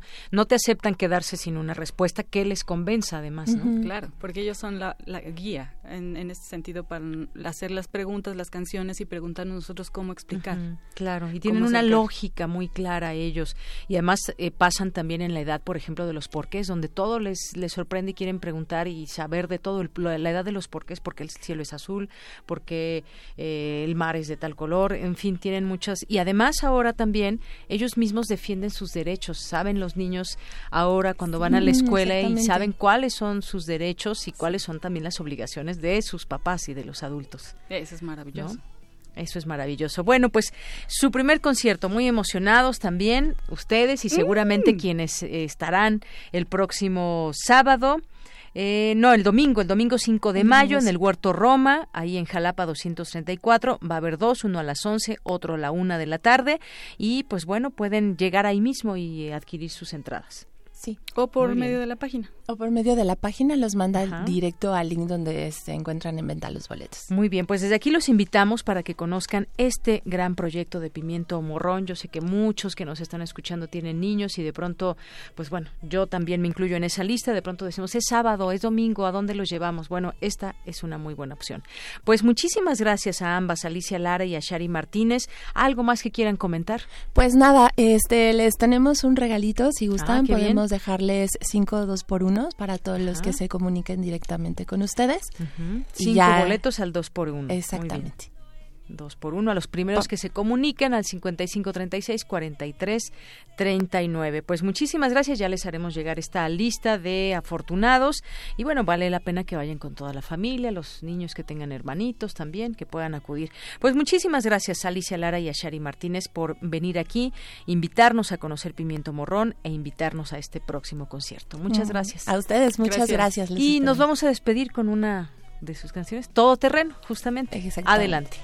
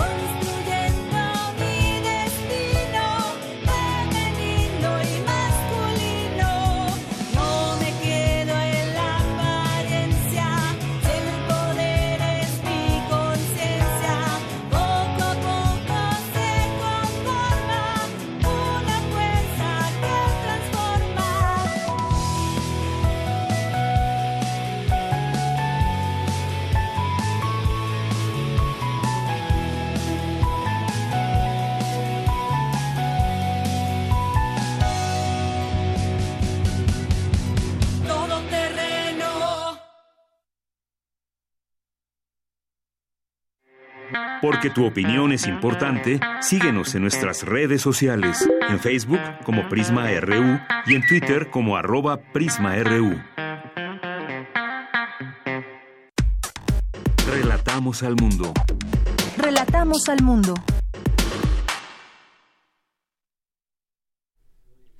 Continuamos. Muchas gracias por estar con nosotros a través de esta frecuencia.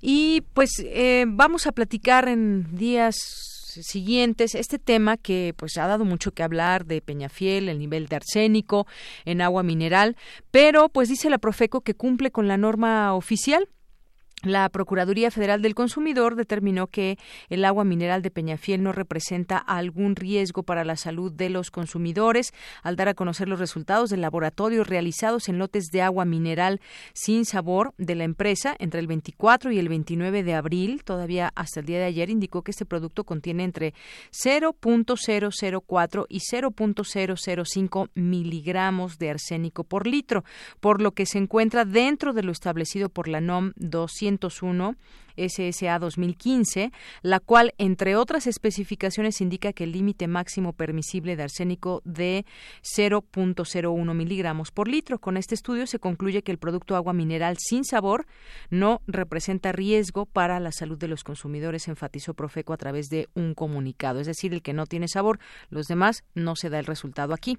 Así que, por si las dudas, pues seguramente mucha gente ya lo ha dejado de consumir. Y bueno, pues también tenemos ya un eh, tenemos un comunicado, un mensaje, un mensaje del eh, del rector y dice universitarios, vuelvo a dirigirme a ustedes por un doloroso y muy lamentable acontecimiento.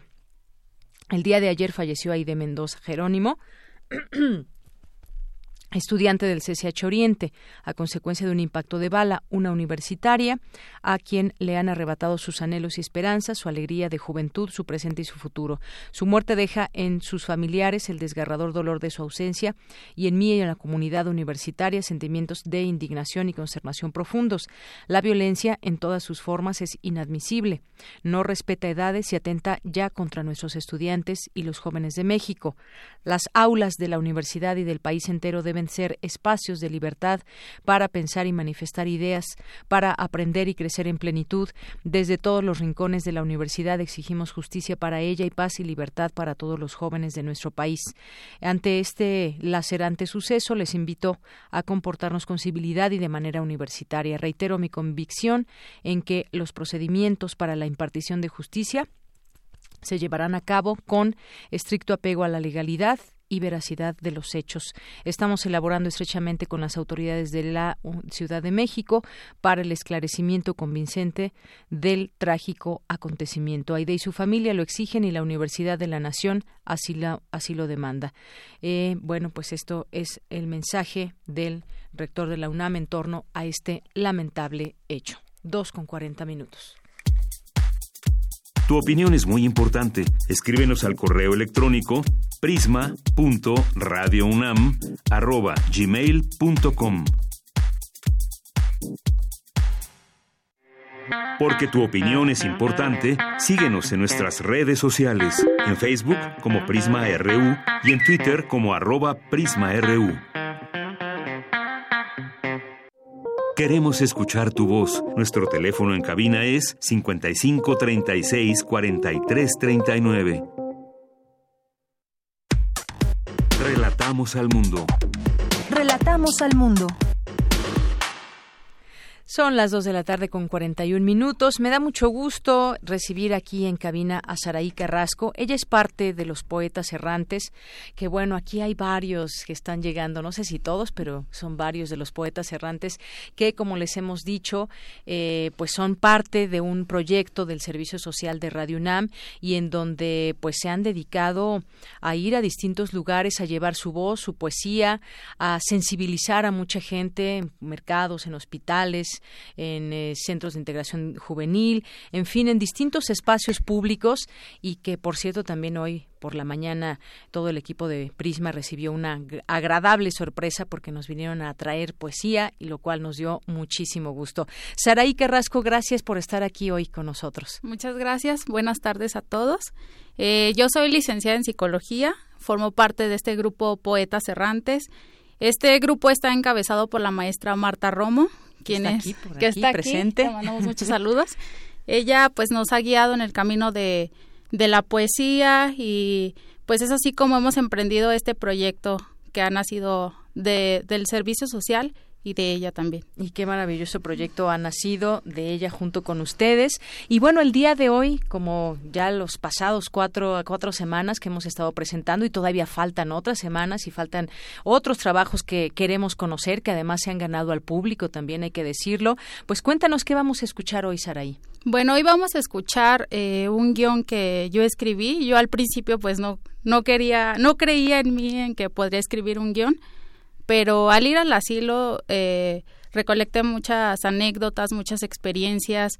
Fue muy enriquecedor para nosotros ver cómo con la poesía logramos despertar los sentimientos en los ancianitos que estaban ahí, porque el primer día que llegamos estaban muy tristes, este, muchos dormidos, y conforme fuimos yendo, ellos se fueron animando mucho y nos recibían con mucho, con mucho cariño.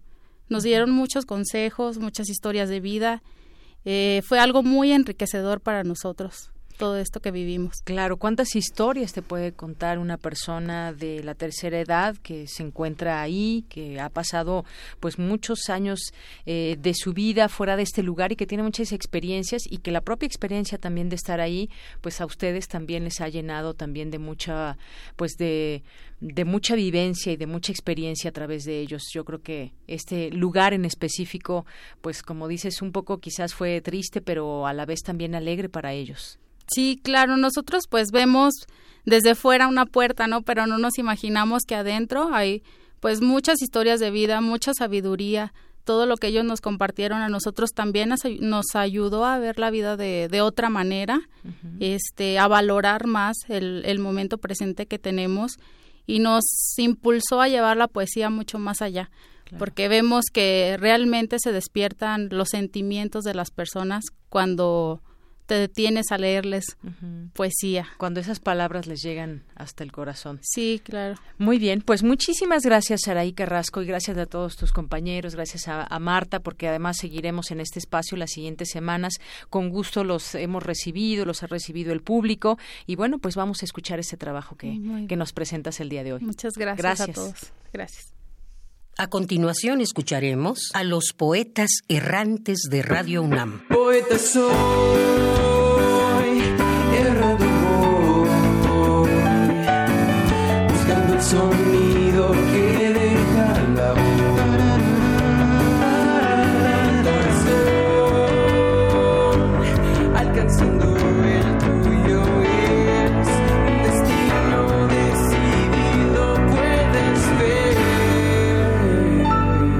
Errantes.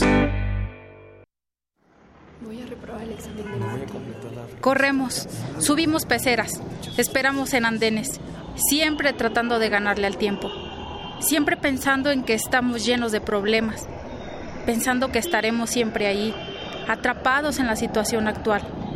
Nos olvidamos de la finitud de la vida, olvidamos que un día, antes de graduarnos de este largo camino, seremos viejos.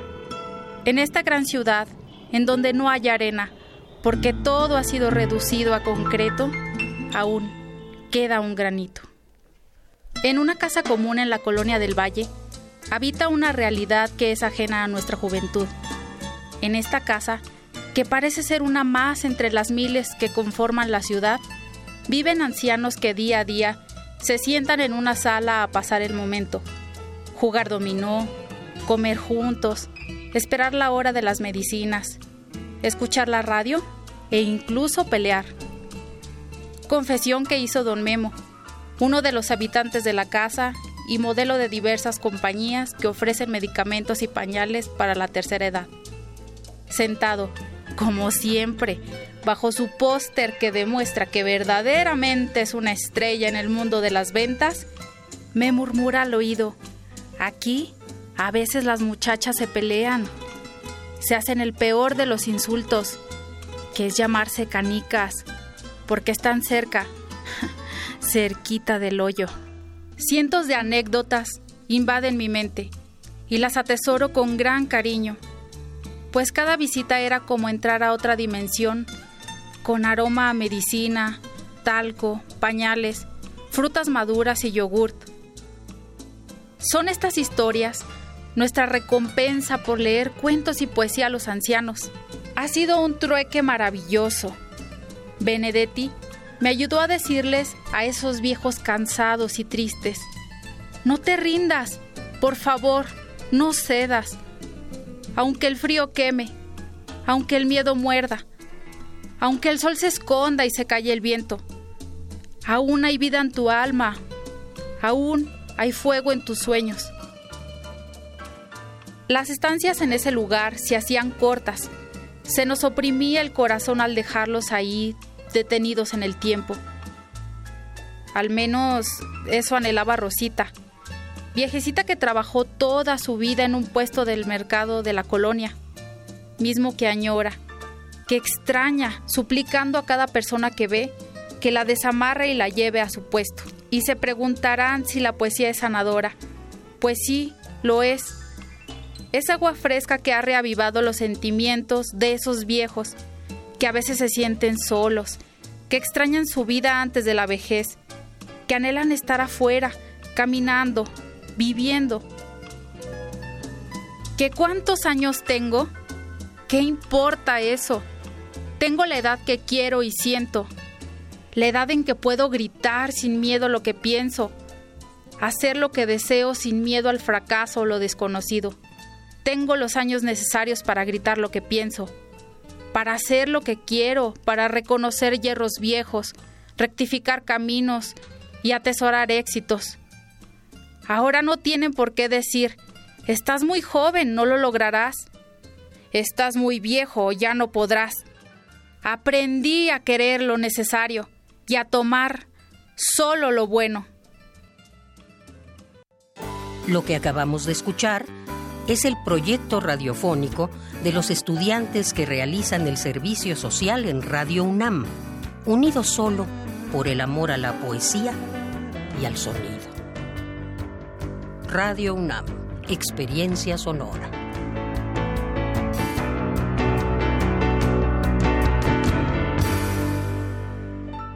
Gracias a ellos, gracias a Sara y Carrasco que el día de hoy nos vino a presentar este trabajo.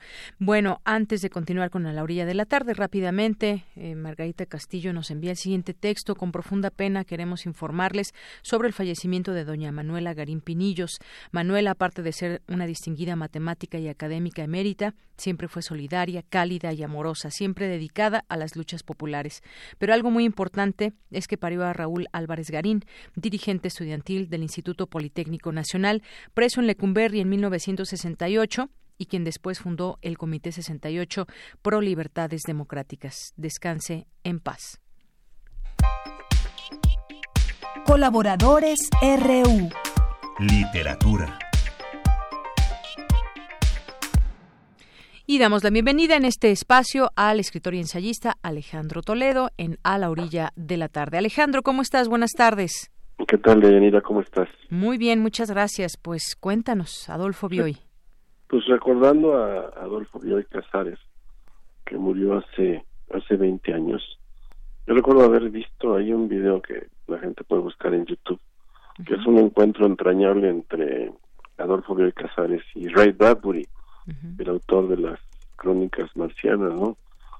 Eh, Bioy escribió una novela que es un poco de puede, eh, digamos, hablarse de ella como de especulación científica, que es la, la invención de Morel, y que es la base, por ejemplo, para la serie aquella eh, que se llama Lost, lo que se llama Lost, donde hay un aparato así como reproductor en, en, cuarta dimensión, digamos, lo que reproduce lo que hace una semana, lo que hicieron durante una semana unos turistas en una isla y que se reproduce cada tanto eh, según la, las, el movimiento de las olas. Es una novela muy inquietante, la de la invención de Morel de, de 1940, y que es un poco eso que en esa época se llamaba especulación científica, y él mismo tiene, pero también tiene relatos en donde habla de esto de los, de los, lo que llaman ahora el multiverso, de los universos paralelos. Quizás es uno de los primeros en tocar el tema de los universos paralelos en la literatura en general, después es precursor de ese tema, digamos, en la, en, la ciencia ficción, ¿no? Y es, pues, es un gran autor de, este, una gran prosa, al, principio parecería un, un invento de, de Borges, eh, fueron, se hicieron amigos en, por ahí de los años finales de los 30, Borges era 10 años más mayor que, que Bioy, y le, le dio algunos consejos, ¿no? Y entre otros, el, como lo dice Bioy en un ensayito que se llama Libros de Amistad, le, le, sugirió que se equivocara pronto, que los errores que iba a cometer los cometiera ya para deshacerse de ellos, ¿no? Dice esto, cuando antes cometa uno sus errores, es lo que le dijo Borges a Bioy, cuando antes cometa uno sus errores mejor. Yo pasé por periodos de escribir con arcaísmos españoles y con palabras de triunfardo y después por el ultraísmo. De vez en cuando encuentro a gente que padece errores parecidos y pienso, yo estoy libre porque ya los cometí. Tanto Bioy como Borges este, rechazaron sus, sus primeros libros, los consideraron fuera de su catálogo porque eran precisamente, digamos, el, el espacio donde, donde vaciaron sus, sus errores naturales, digamos, ¿no? Se desprendieron de ellos hasta que yo llega a esa novela que Borges califica como, como perfecta, que es la invención de, de Morel, Un poco es el, digo que es el lado frívolo de Borges porque uh era un, como un, un dandy, ¿no? Jugaba tenis, era un hombre atlético, alto, guapo, de, de ojo muy claro, era todo un galán. Y en su obra juega un poco también con ese con ese personaje no tiene una parte que es meramente fantástica y otra parte que es como de, como historias de, un, de un Dante de un de un hombre del, del jet set.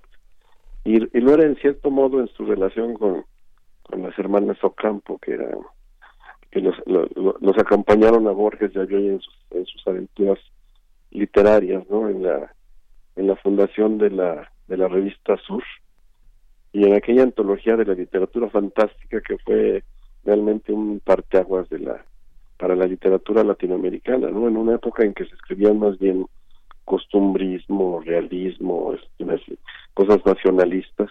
Ellos propusieron una literatura más universal y fueron atacados por ello, pero con el tiempo este, nos hemos dado cuenta que, que modificaron el rostro de la de la literatura latinoamericana, ¿no? Le dieron como mayor hondura, mayor profundidad, ampliaron los temas y, realmente pues el, legado es, en ese sentido es, es muy amplio, ¿no? Y luego vio y en su propia obra pues desarrolla digo, esos dos caminos interesantes entre las historias de mujeres y las historias fantásticas va haciendo como como muy buenas situaciones era un gran un gran prosista también es un ensayista notable en, libros como La, la Otra Aventura, tiene una antología de ensayistas ingleses. Y siempre es este, importante volver a él, ¿no? Creo que hace, hace 20 años murió, pero como que la obra, la obra permanece un poco quizá a la, a la sombra de, de Borges, ¿no? Pero, pero, pero una sombra realmente eh, iluminadora, digamos, ¿no? Incluso recuerdo que hoy tiene un libro que se llama El lado de la sombra, entonces esa aparente oscuridad realmente es, es un punto que a él, que él le, sienta bien, que le, le va bien, ¿no? Hay quien dice que entre ellos dos se creó una, una asociación que este y, de ahí eh, se habla de la creación de un ser fantástico que se llama Biorges. O sea, Borges y Bioy crearon a, a Biorges, ¿no? y un poco se, se le recrimina un asunto que hizo y hoy después de la muerte de, de Borges, que es este, cada vez que se reunía con Borges, él anotaba en un diario lo que había sido su, su conversación con él y de lo que habían de lo que habían hablado. No siempre eran temas de ciencia ficción de fantasía o de o temas literarios a veces eran eran chismes digamos no de la sociedad argentina. Entonces, este, en esa, en esa, ese gran tomo que se llama, que son los diarios de, de Bioy Casares sobre, de sus conversaciones con Borges, de pronto se revelan cosas que, que, que, presentan a un Borges ya menos metafísico, digamos, y más dedicado a asuntos este, terrenos. Entonces, hay quien ha leído con cierto escándalo ese, esos diarios de, de Bioy Casares sobre Borges, pero pues es otra forma de, acercarse a, al, al personaje, o este, en este caso a los personajes, ¿no? Creo que es más bien como una generación, esa de la revista Sur, donde estaban las hermanas Ocampo, y que produjo cosas realmente maravillosas. Bueno, ahora entendemos que en ese camino estaban también otros autores, entre ellos eh, Julio Cortázar, ¿no? Y que esa como onda expansiva de lo, de lo fantástico llega también a, nuestro país en, en, autores que empiezan a arriesgarse hacia esas zonas no como no realistas de la de la realidad y en general la literatura latinoamericana cambia mucho después de la aparición de, de Borges, Bioy, Silvino Campo y, todos aquellos que, que estaban con, con sur, ¿no? Incluso se habla de un, de un surrealismo, digamos, propio latinoamericano, que tiene estas características como de especulación científica, especulación metafísica y unas y unos grandes este, prosistas, ¿no? En los dos casos, porque el rigor estaba en tanto en Borges como en, en Bioy Casares, ¿no? son en, cierto sentido son almas almas comunes. Quizá Bioy lo que se permitía es como ver un poco más ciertas zonas de la más mundanas, digamos, que, que Borges acaso acaso no consideraba como en un primer plano, ¿no? Entonces, este, pues es un un notable personaje. Yo por por cuestiones de la vida tengo la primera edición de de la invención de Morel, eh, editada por Lozada en 1940 con un dibujo en la portada de, de Nora Borges, que era la, la hermana de Borges, ¿no? Es la novela está dedicada al mismo Borges y, e incluye el, el prólogo famoso de, de Borges en donde dice al final que no que la ha revisado y que ha comentado sus detalles con el autor y que no no duda en calificarla como una novela perfecta, ¿no? Así es. Bueno, Alejandro, pues nos quedamos. Además, tú siempre tienes buenas ediciones, siempre nos platicas de esas buenas Pero no es que yo las busque, digamos. Han llegado por alguna razón a ti. No, no soy de los que gastan 20 mil pesos en una primera edición de algo. Ajá. Digo, esta, esta es regalada, así que casi todas mis primeras ediciones llegaron por por generosidad de alguien, no porque yo este, me considero un buscador de, de primeras ediciones. Bueno, pues muy bien. Pues muchísimas gracias, Alejandro, y nos quedamos con esta dupla, Adolfo Bioy, Jorge Luis Borges, eh, de paso también, por supuesto, Silvina Ocampo. Muchas gracias y nos escuchamos el siguiente martes.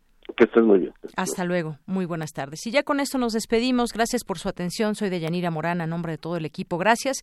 Buenas tardes y buen provecho.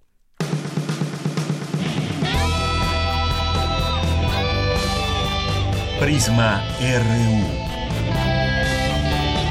Relatamos al mundo.